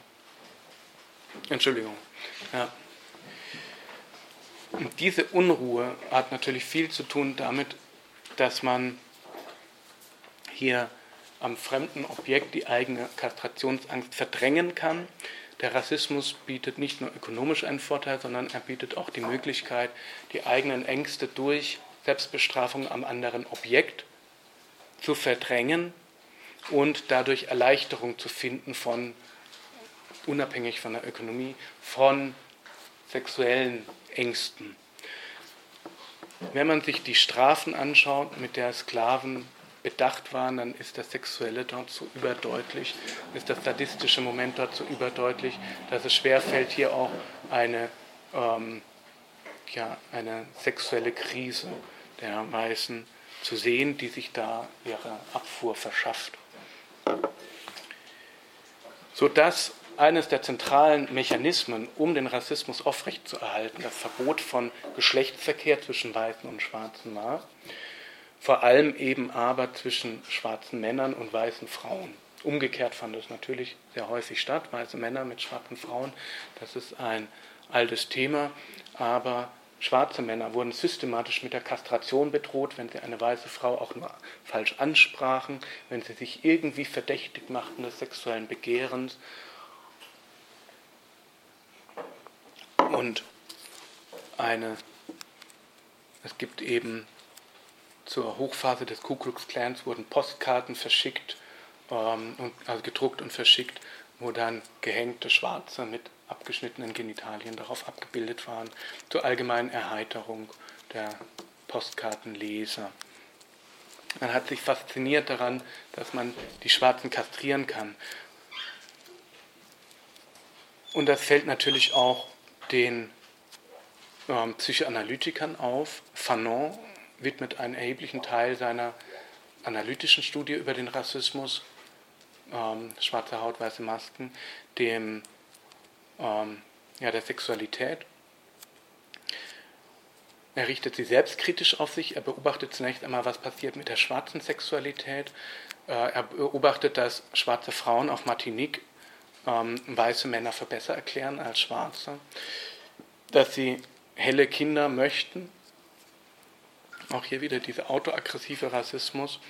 Und umgekehrt beobachtet er eben den Triumph eines schwarzen Mannes, der ähm, sich dann das erste Mal legal mit einer weißen Frau ähm, treffen darf, mit ihr schlafen darf, nachdem eben diese Segregation unter Viktor Schölcher dann abgeschafft wurde in Frankreich. Die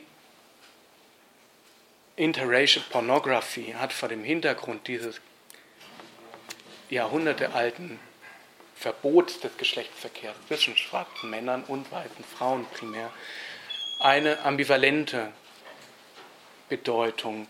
Sie reproduziert natürlich Stereotype, sie reproduziert auch koloniale Konstellationen, aber sie ist zugleich immer auch ein Triumph über die Abschaffung der Segregation und sie spielt auch explizit mit diesem steten antirassistischen Triumph unter anderem eben in diesem ähm, Porn or Her Little White Plaything, wo ein weißes Hausmädchen von, der, von dem reichen schwarzen Ehepaar ähm, in einen Geschlechtsakt manipuliert oder verführt wird ähm, und eine Ménage à trois entsteht, natürlich zum allgemeinen Vorteil aller Beteiligten. Umgekehrt ist aber auch ähm, der die Betonung eben, dass der schwarze Mann mit weißen Frauen verkehren darf, ähm, ein Statussymbol. Also es ist eben ein Zeichen auch eines erreichten Statuses, was wiederum diese ökonomische, ähm, internalisierte rassistische Dimension enthält und reproduziert. Und es bildet zugleich aber auch wiederum rassistische Stereotypen über die schwarzen Körper ab, die Überbetonung des Körpers, insbesondere dort, wo der schwarze große Penis eine Rolle spielt und die Fantasie dann erheblich überhöht wird und sich das dann in bildhafte Realität umsetzt durch eine ähm, stärkere Selektion von schwarzen Pornodarstellungen nach Größe des Genitals. Die Größe des Genitals spielt für schwarze Pornodarsteller für, die, ähm, für das Anheuern eine wesentlich größere Rolle als bei Weißen.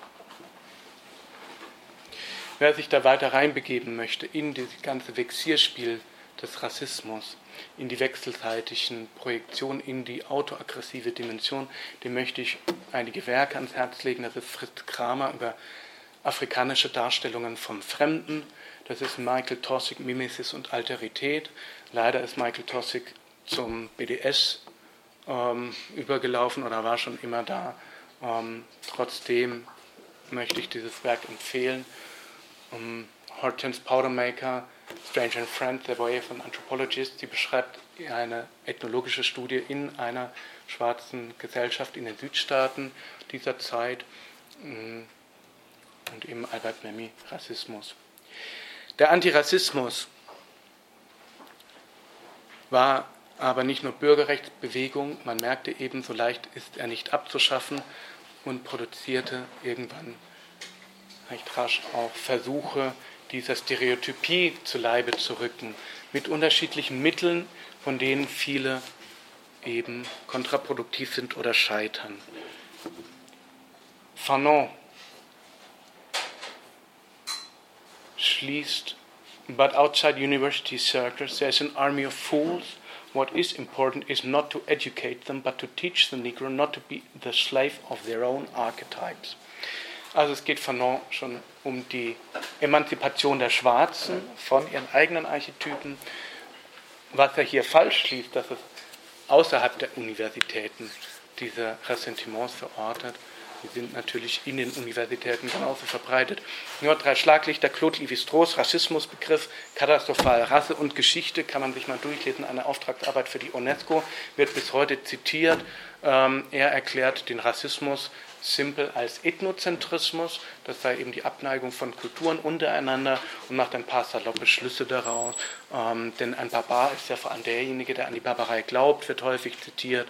Ähm, also er endet in einem komischen, undifferenzierten, zum einen einem Kulturalismus, zum anderen aber einem ebenso undifferenzierten Interventionismus, der gar nicht beschreibt, was es jetzt genau ist, das abgeschafft werden soll oder wie er es sagt, ähm, wie er das dann beschreibt, die wertlosen Rückstände von Arten der Zusammenarbeit, deren Vorhandensein im Zustand verfaulter Rudimente eine ständige Infektionsgefahr für den internationalen Körper darstellen und die solle die UNESCO so wenig schmerzhaft und gefährlich wie möglich absterben lassen, beschneiden, notfalls amputieren. Also der Rassismus oder der ähm, negative Formen von Kultur, die er nicht näher beschreibt, negative Formen von Kultur sollen dann eben doch wieder in chirurgischer, hygienischer Sprache bekämpft werden oder durch Maßnahmen. Und das ist das Fatale. Zum einen der undifferenzierte Kulturalismus, zum anderen undifferenzierte Gegenmaßnahmen. Blue-Eyed, eine der populärsten antirassistischen Experimente, sollte den Rassist in uns aufspüren. Wir kennen alle dieses Experiment, gehe ich mal davon aus. Jane Elliott nimmt den Tod Martin Luther Kings, also seine Ermordung, zum Anlass, ihre Klasse von Drittklässlern in zwei Gruppen zu unterteilen, Braunaugen und Blauaugen, und diskriminiert dann systematisch die eine Gruppe ähm, über mehrere Tage hinweg, bis sie das Experiment dann abbricht, so ähnlich wie die Welle. Ähm, das Ganze wird gefilmt.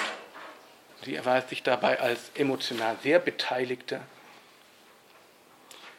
ähm, äh, sehr beteiligt, agiert ihren Sadismus aus. Diese Workshops sind bis heute populär und werden bis heute auch in Deutschland verkauft. Man kann für 2.400 bis 3.009 Euro pro Workshop ähm, diese Leute einladen, die nach dem Vorbild Jane Elliots ausgebildet wurden. Alle, die dann an diesem Workshop teilnehmen, wissen natürlich, was sie erwartet. Sie werden eingeteilt in Blauaugen und Braunaugen. Die einen werden fertig gemacht. Nach zwei Stunden ist das Ganze zu Ende. Alle wissen, was der Rassismus ist. Alle haben es mal an sich selbst erfahren, wie er so funktioniert. Und dadurch sei dann der Rassismus erkannt und beendet. Das kann natürlich nicht gut gehen. Das Problem mit der Ausrottung der Stereotypen beschreibt Stuart Hall in seinem exzellenten Aufsatz Das Spektakel der anderen. Das möchte ich sehr empfehlen als Einstieg in die Rassismuskritik, in die Stereotypkritik. Ein Befund ist, es ist gar kein Verhalten außerhalb des Stereotyps möglich. Stereotypkritik, Stereotypiekritik läuft Gefahr, dass die Opfer von Stereotypie sich selbst überwachen müssen, ob sie sich nicht stereotyp verhalten weil jegliches ihre Alltagsverhalten, sei es Essen, sei es, also Essen kann zu fressen werden, ähm, ähm, Anpassung kann zu Feigheit erklärt werden, Aufbegehren oder revolutionäres Verhalten zu Aggressivität und so weiter. Also jedes Verhalten kann wiederum stereotyp gelesen werden und jedes Verhalten ist sozusagen erfasst von diesem Spektakel des anderen, das die Abschaffung der Stereotype recht häufig auch zum Schaden der Stereotypisierten gehen kann. Ich nenne nur ein Beispiel. Mir sagte ein Student, naja, er hätte auf dem Weihnachtsmarkt einen Schokoladenstand gesehen und da hätte ein Schwarzer Schokolade verkauft. Das hätte er irgendwie rassistisch gefunden, weil Schwarze und Schokolade ist ein Stereotyp, klar, der Sarottimor und so weiter. Ja, sagt man jetzt, das ist mir zu Stereotyp, Schwarze sollen keine Schokolade verkaufen dürfen. Das nur um diese Limitiertheit der Bekämpfung des Stereotyps in der realen Praxis aufzugreifen. der Antisemitismus in der schwarzen Befreiungsbewegung, ein anderer Aspekt der Misere ist legendär. Leider sind sehr viele dieser Bewegung auch schon sehr früh in den Antisemitismus abgedriftet. Marcus Garvey, der Adolf Hitler und Mussolini bewunderte, Malcolm X, der die Sklaverei den Juden anlastete, ähm, oder eben Stokely Carmichael, der über Hitler sagte, but if we are judging his genius objectively, we have to admit that the man was a genius und der eben auch ein beinharter Antizionist ist, der unter anderem sagt, ähm, der sich mit der Parole anfreunden kann, only a dead Zionist is a good Zionist. Also ein toter Zionist ist ein guter Zionist. Der Rassismus treibt merkwürdige Blüten auch in schwarzen Gesellschaften. Die Petersilienmassaker unter Trujillo seien nur erwähnt. 20.000 ähm, Tote in einer schwarzen Gesellschaft, in der sich hellere Schwarze einbildeten, sie könnten die schwärzeren Schwarzen ausrotten und durch den ähm, durch die Aufnahme von 200.000 weißen Juden, das war das Ziel von Trujillo, die dominikanische Bevölkerung aufhellen. Auch Angela Davis hat sich leider dem BDS angeschlossen ähm, und fordert Israeli Apartheid-Free Campuses around the world.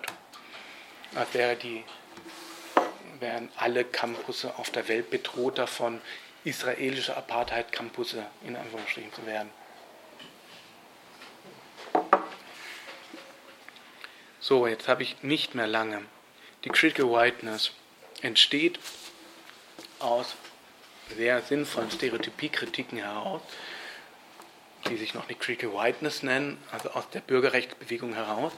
Sie greift auf eine gebotene Kritik an Stereotypisierung und Vermarktung von Kultur.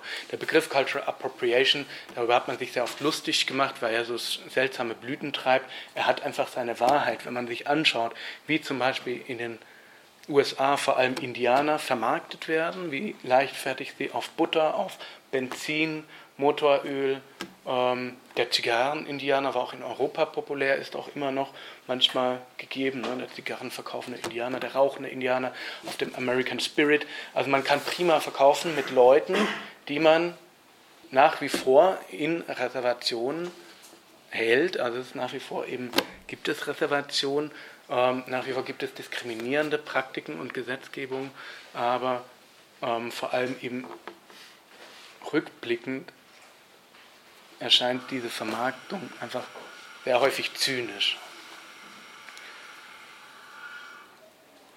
Also diese Cultural Appropriation, sie hat einen gewissen Gehalt.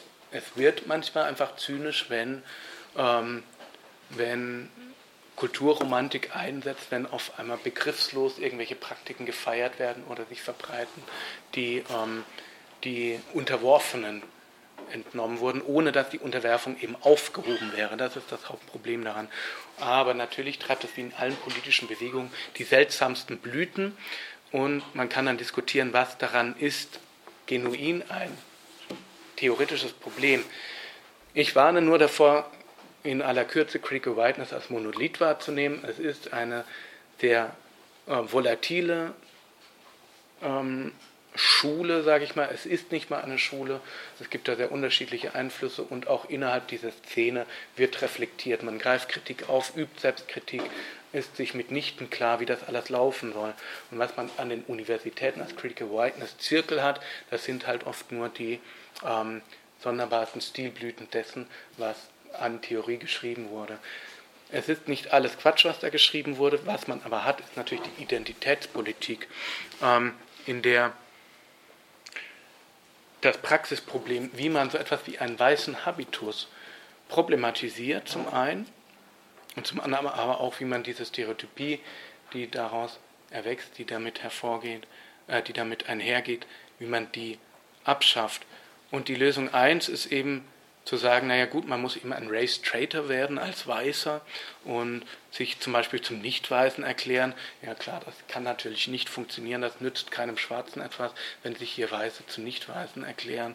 Ähm, das geht diese ganze Ökonomie nichts an. Oder eben auf Privilegien zu verzichten. Das ist zwar nett gedacht, im Prinzip könnte es so laufen, aber es ist auch nichts anderes als ein Ersatz für eine revolutionäre Lösung. Natürlich wird die ähm, weiße Bourgeoisie nicht auf ihre Privilegien verzichten. Allenfalls werden ein paar ähm, weiße Antirassisten ab und zu mal was in die Spendendose werfen oder halt hier und da auf das Privileg der Rede oder wie auch immer verzichten, aber es wird das Ganze natürlich auch nicht voranbringen. Es ist keine echte Option, sondern es bietet vielmehr Möglichkeiten, eine verlagerte Rache zu üben, ohne dass wirklich tatsächlich die Situation geändert würde. Ich überspringe da Sprechortpolitik ist klar, das ist eine Aufgabe von Wahrheitsprüfung. Wenn ich nur noch gucke, äh, wo kommt jemand her und dann darf er sprechen, hm, dagegen sollte man sich natürlich tunlichst verweigern.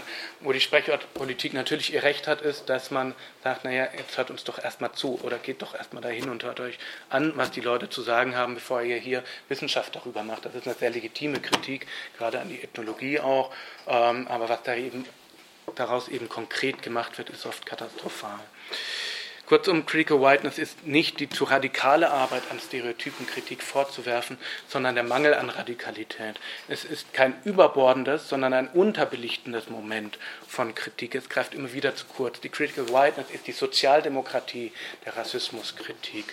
Und deshalb wird sie auch von der Sozialdemokratie so begeistert aufgegriffen, weil sie bürokratische Verregelungen erlaubt. Sie erlaubt Kategorien, sie erlaubt Verhaltensweisen ohne viel Arbeit, ohne nachzudenken. Man übernimmt etwas etwas, reflektiert sich ein bisschen, begreift seine eigene Position, bekennt sich zu etwas und dadurch sei das ganze Problem gelöst.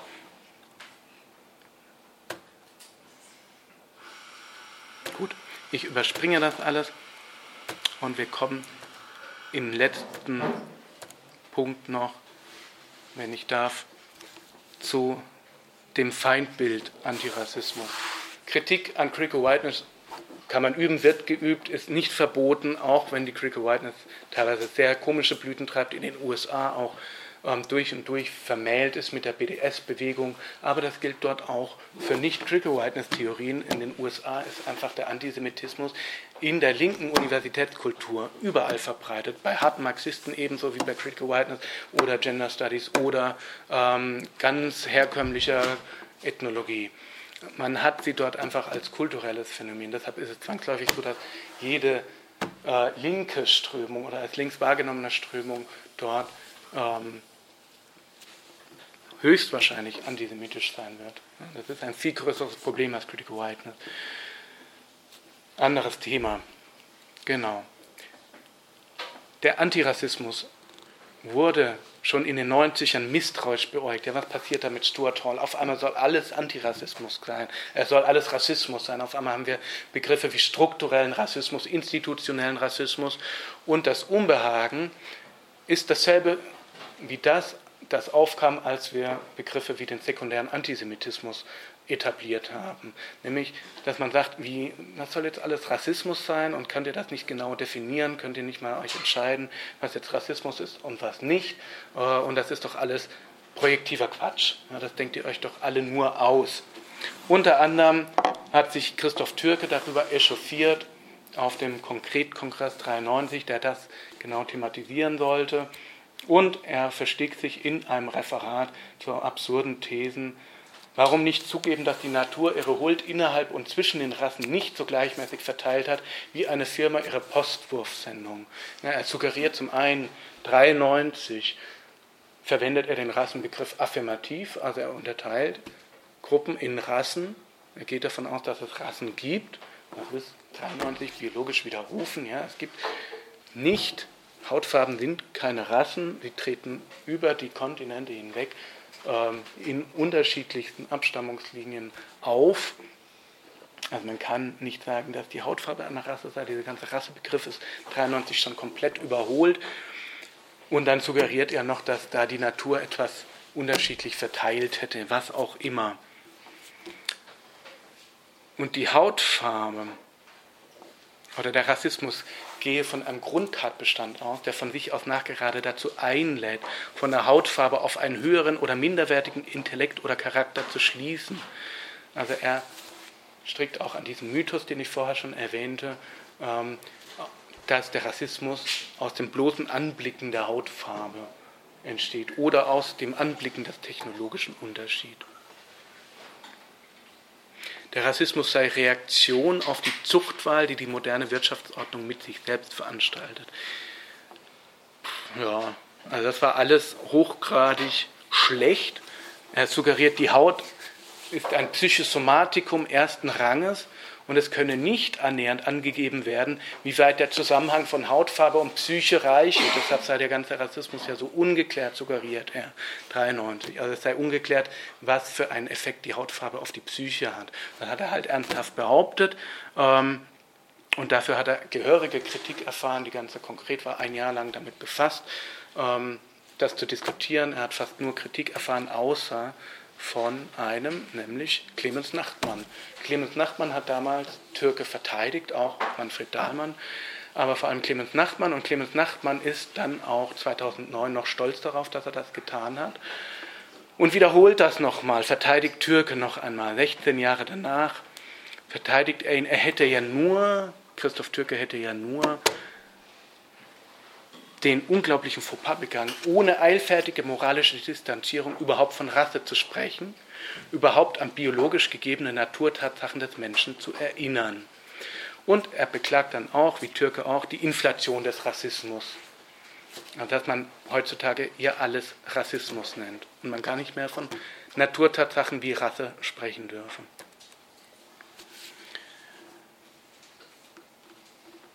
So, es wird früh in der Bahamas der Rassismus, der Antirassismus zu einem Feindbild und der Rassismus zu einem Scheinphänomen erklärt. So erklärt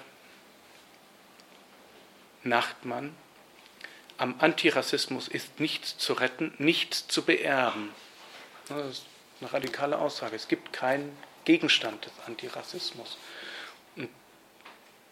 Um es kurz und schmerzhaft auszudrücken, Rassismus ist ein ideologisches Stichwort eines antirassistischen Rackets, das jeden Realitätsbezugs entbehrt, das seine Mitglieder vielmehr nur als Ausweis von Gesinnungsfestigkeit und Ehrbarkeit vor sich hertragen und das ihn als probates Mittel düngt, um nach Willkür und freiem Ermessen festzulegen, wer gerade als Rassist zu gelten hat.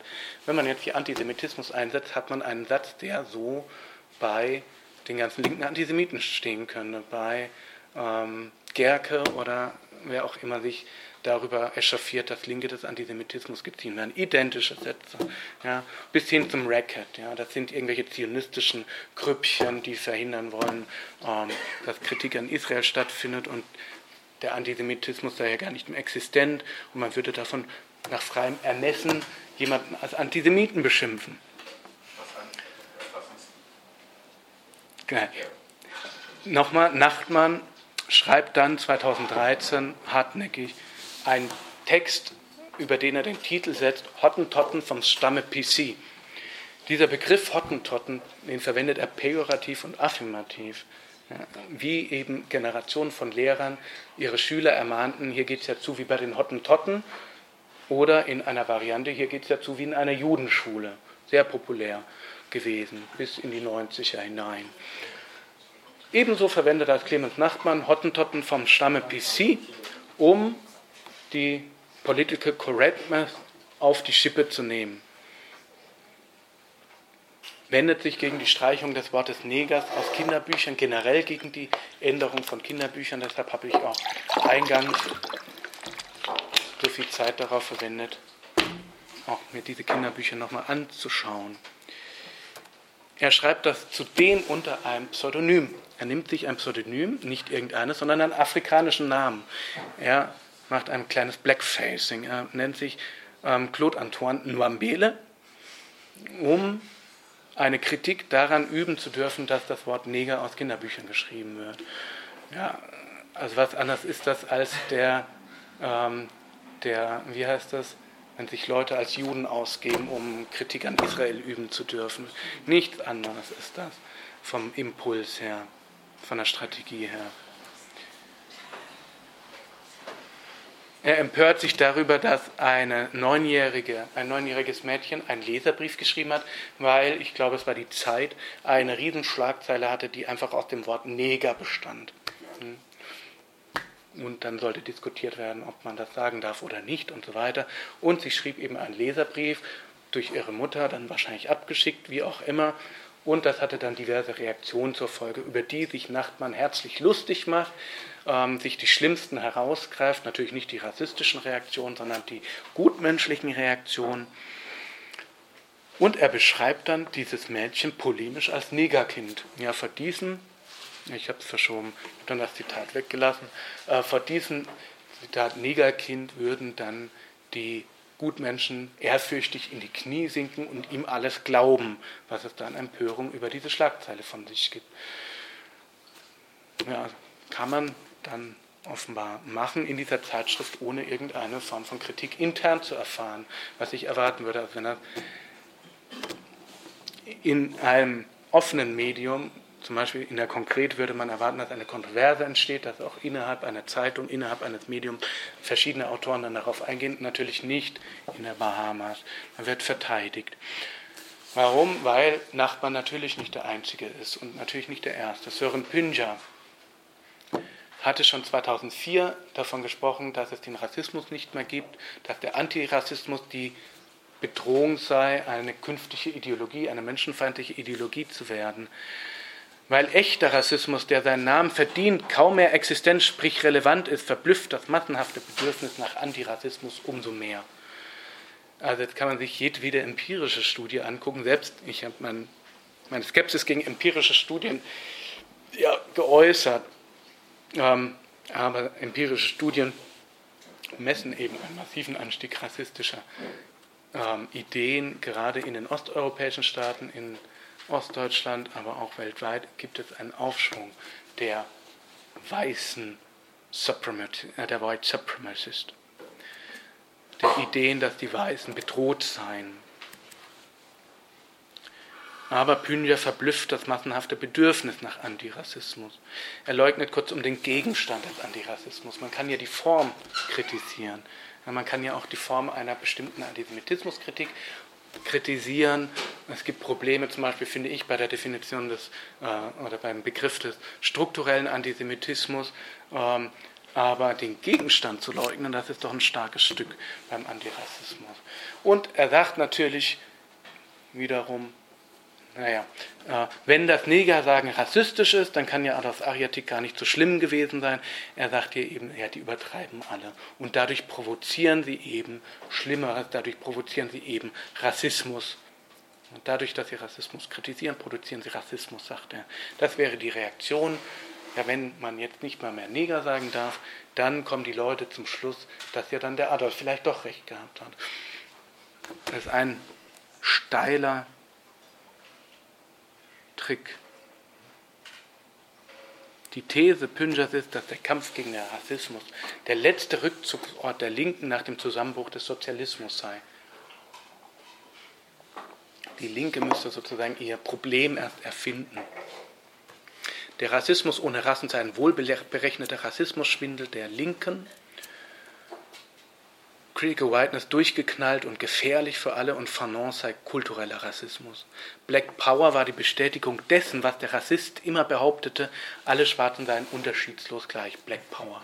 Ja, also eine Emanzipationsbewegung, die wie zum Beispiel jüdische Boxer auch, ähm, ich hier gerade ein Bild von einem Boxer sehe, also ein, eine Motivation von Juden war, das Stigma zu überwinden, sie seien körperlich unfähig, ähm, geistig überbildet und zum Sport nicht geeignet. Das war ein, ein Antrieb jüdischer Sportler, unter anderem jüdischer Boxer, das zu widerlegen und ähm, im Sport erfolgreich zu sein. Nichts anderes war Black Power zu sein. Black is beautiful. Ähm, wir können uns hier emanzipiert auch selbst verteidigen. Wir brauchen nicht irgendwie den Schutz. Wir sind nicht wehrlos. Äh, wir wehren uns eben gegen den Ku Klux Klan, gegen die permanenten Lynchmorde und organisieren uns.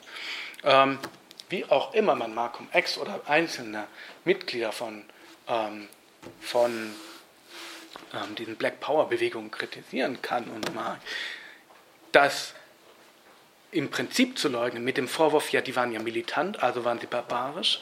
Das ist nichts als eine komische Wiederholung von pazifistischen Ideen, in denen dann Martin Luther King als das Ideal pazifistischen Widerstandes gilt und dann suggeriert wird, deshalb sei Militanz äh, der ganz falsche Weg gewesen und hätte ja sich geschichtlich auch überhaupt nicht ähm, bewahrheitet als, als ähm, oder legitimiert. Natürlich war in der Situation der 50er Militanz eine Option, eine legitime Option dieser Befreiungsbewegung und Martin Luther King war Militanz überhaupt nicht abgeneigt. Das ist auch historisch erwiesen, dass er sehr wohl mit der Überlegung spielte, was, wenn die Bürgerrechtsbewegung scheitert, wenn das ganze Friedliche scheitert. Natürlich war man bereit, auch einen Schritt weiter zu gehen und dann ähm, die Drohung des Bürgerkrieges auch wahrzumachen. Und nur durch die Drohung des Bürgerkrieges wurde eben die Emanzipation durchgesetzt und das Ganze friedlich dann doch weitgehend friedlich gelöst. So. Ein letzter Aspekt noch, nur ein Beispiel. Ich komme zum Ende. White Innocence. Auf die Idee, die Sklaverei als solche in Frage zu stellen, kam deswegen noch lange keiner, schreiben Philipp Witzmann und Thomas Maul in Plebejische Global Perspektive einer Kritik an Critical Whiteness. Niemand sei auf die Idee gekommen, die Sklaverei als solche in Frage zu stellen. Also was man da erstmal für eine Dummheit fabriziert an Unbildung. Sowohl gibt es in der Antike Kritiken der Sklaverei, ähm, als auch gibt es immer wieder einen lebhaften Widerstand gegen die Sklaverei. Also ich meine, jeder, der irgendwo mal Marx gelesen hat, weiß vom Spartakusaufstand, von Aufständen gegen die Sklaverei, die nichts anderes waren als eine praktische Infragestellung der Sklaverei, die natürlich kamen Menschen immer auf die Idee, dass das, was mit ihnen gemacht wird, nicht gut ist. Also hier zu sagen, auf die Idee, die Sklaverei als solche in Frage zu stellen, kam deswegen noch lange keiner, sondern wenn in der Geschichte der Sklaverei irgendetwas überhaupt spezifisch weiß sein sollte, dann ist es weder die Erfindung der Sklaverei noch eine periodische Täterschaft, sondern im Gegenteil ihre grundsätzliche Ächtung. Dann ist das einfach ein Stück kompletter Täter-Opfer-Verkehrung. Zu sagen, die Weißen waren erstens nicht schuld an der Sklaverei, sie haben sie nicht erfunden, sie wären auch nicht periodisch Täter gewesen, das ist einfach eine komplette Lüge. Ähm, wenn man sich diese Jahrhunderte weißer Sklaverei anschaut, sondern wären für die grundsätzliche Ächtung der Sklaverei verantwortlich gewesen, weil dann irgendwann England im 19. Jahrhundert das Verbot der Sklaverei auch militärisch durchgesetzt hat in Kolonien ähm, und gegen andere Staaten. Das ist einfach ein Stück Geschichtsvergessenheit, das ist ein Stück Täter-Opfer-Verkehrung und das ist ein Stück Anmaßung, das offenbar aber durchging in einer gewissen Szene. Und das ist das große Problem, mit dem ich eben abschließen möchte. Zum einen haben wir einen Rassismus, der von Rassentheorie abgelöst ist, der sich durch Stereotypie durchsetzt, durch Unbewusstes, durch sexuelle ähm, Projektion, durch das Versprechen, den Kastrationskomplex am anderen loszuwerden, also die Kastrationsangst, Entschuldigung, am anderen zu lindern. Ähm, und durch die Ökonomie durchsetzt als globales rassisiertes ökonomisches Verhältnis, das sich dann wiederum nicht nur in den weißen Rassisten, sondern in den schwarzen Opfern einer rassisierten Ökonomie wiederfindet. Dann haben wir das Problem, dass die Aktivität gegen, diese, gegen diesen Rassismus ohne Rassentheorie hochgradig defizitär und ideologisch bleibt, kontraproduktiv bleibt, identitäts äh, identitätspolitisch bleibt, ähm, wie Critical Whiteness oder eben in diese bescheuerten Blue-Eyed-Workshops und Selbsterfahrungsseminare endigt, in denen man bloße Anweisungen darin kriegt, wie man eben ähm, andere Kulturen an, anerkennt oder ähm, wie man eben nicht rassistisch sich verhält im Alltag. Dass also eine serielle Kritik von rassistischer Stereotypie in den Feuilletons ausbleibt dass immer wieder neu diskutiert werden muss, ähm, dass es halt ein Lucky Luke Band wie der aktuell erschienene, wie er Indianer abbildet, als die ähm, irgendwie Indianer auf dem Kriegspfad, die gleich jemand skalpieren wollen und so weiter, dass das halt nichts sein muss mehr, ja, dass es überhaupt nicht mehr lustig ist und dass es ähm, dass auch ein Lucky Luke Band, der im Wilden Westen spielt, wenn er dieses Indianer-Stereotype tatsächlich noch in diesen bösartigen Karikaturen aufgreift, ist einfach ähm, vom Markt boykottiert gehört oder in irgendeiner Weise kritisiert gehört, dass es nicht mehr überall vorne an den Zeitschriftenständen verkauft wird. Dass also eine, eine fundierte Kritik rassistischer Stereotypie etabliert ist an den Universitäten, an, in den Feuilletons, ähm, dass das ein Defizit ist. Das ist ein großer Teil des Problems und dann damit zusammenhängt natürlich, dass sich diese Kritik des Antirassismus, wo sie sich denn dann einfindet, nicht nur von ähm, von der harten Rechten stattfindet, von beinharten Neonazis, sondern sich inzwischen eben auch mit irgendwelchen marxistischen Floskeln und pseudokritischer Theorie verbrämt, als irgendeine Form von modernisierter chauvinistischer Zivilisationstheorie, in der dann die Weißen nach wie vor als, wie im 19. Jahrhundert, als die Krone der Schöpfung dastehen, die den Schwarzen eben durch die Sklaverei hindurch Zivilisation ermöglicht hätten und letztlich die Sklaverei abgeschafft hätten. Okay, vielen Dank für die Aufmerksamkeit.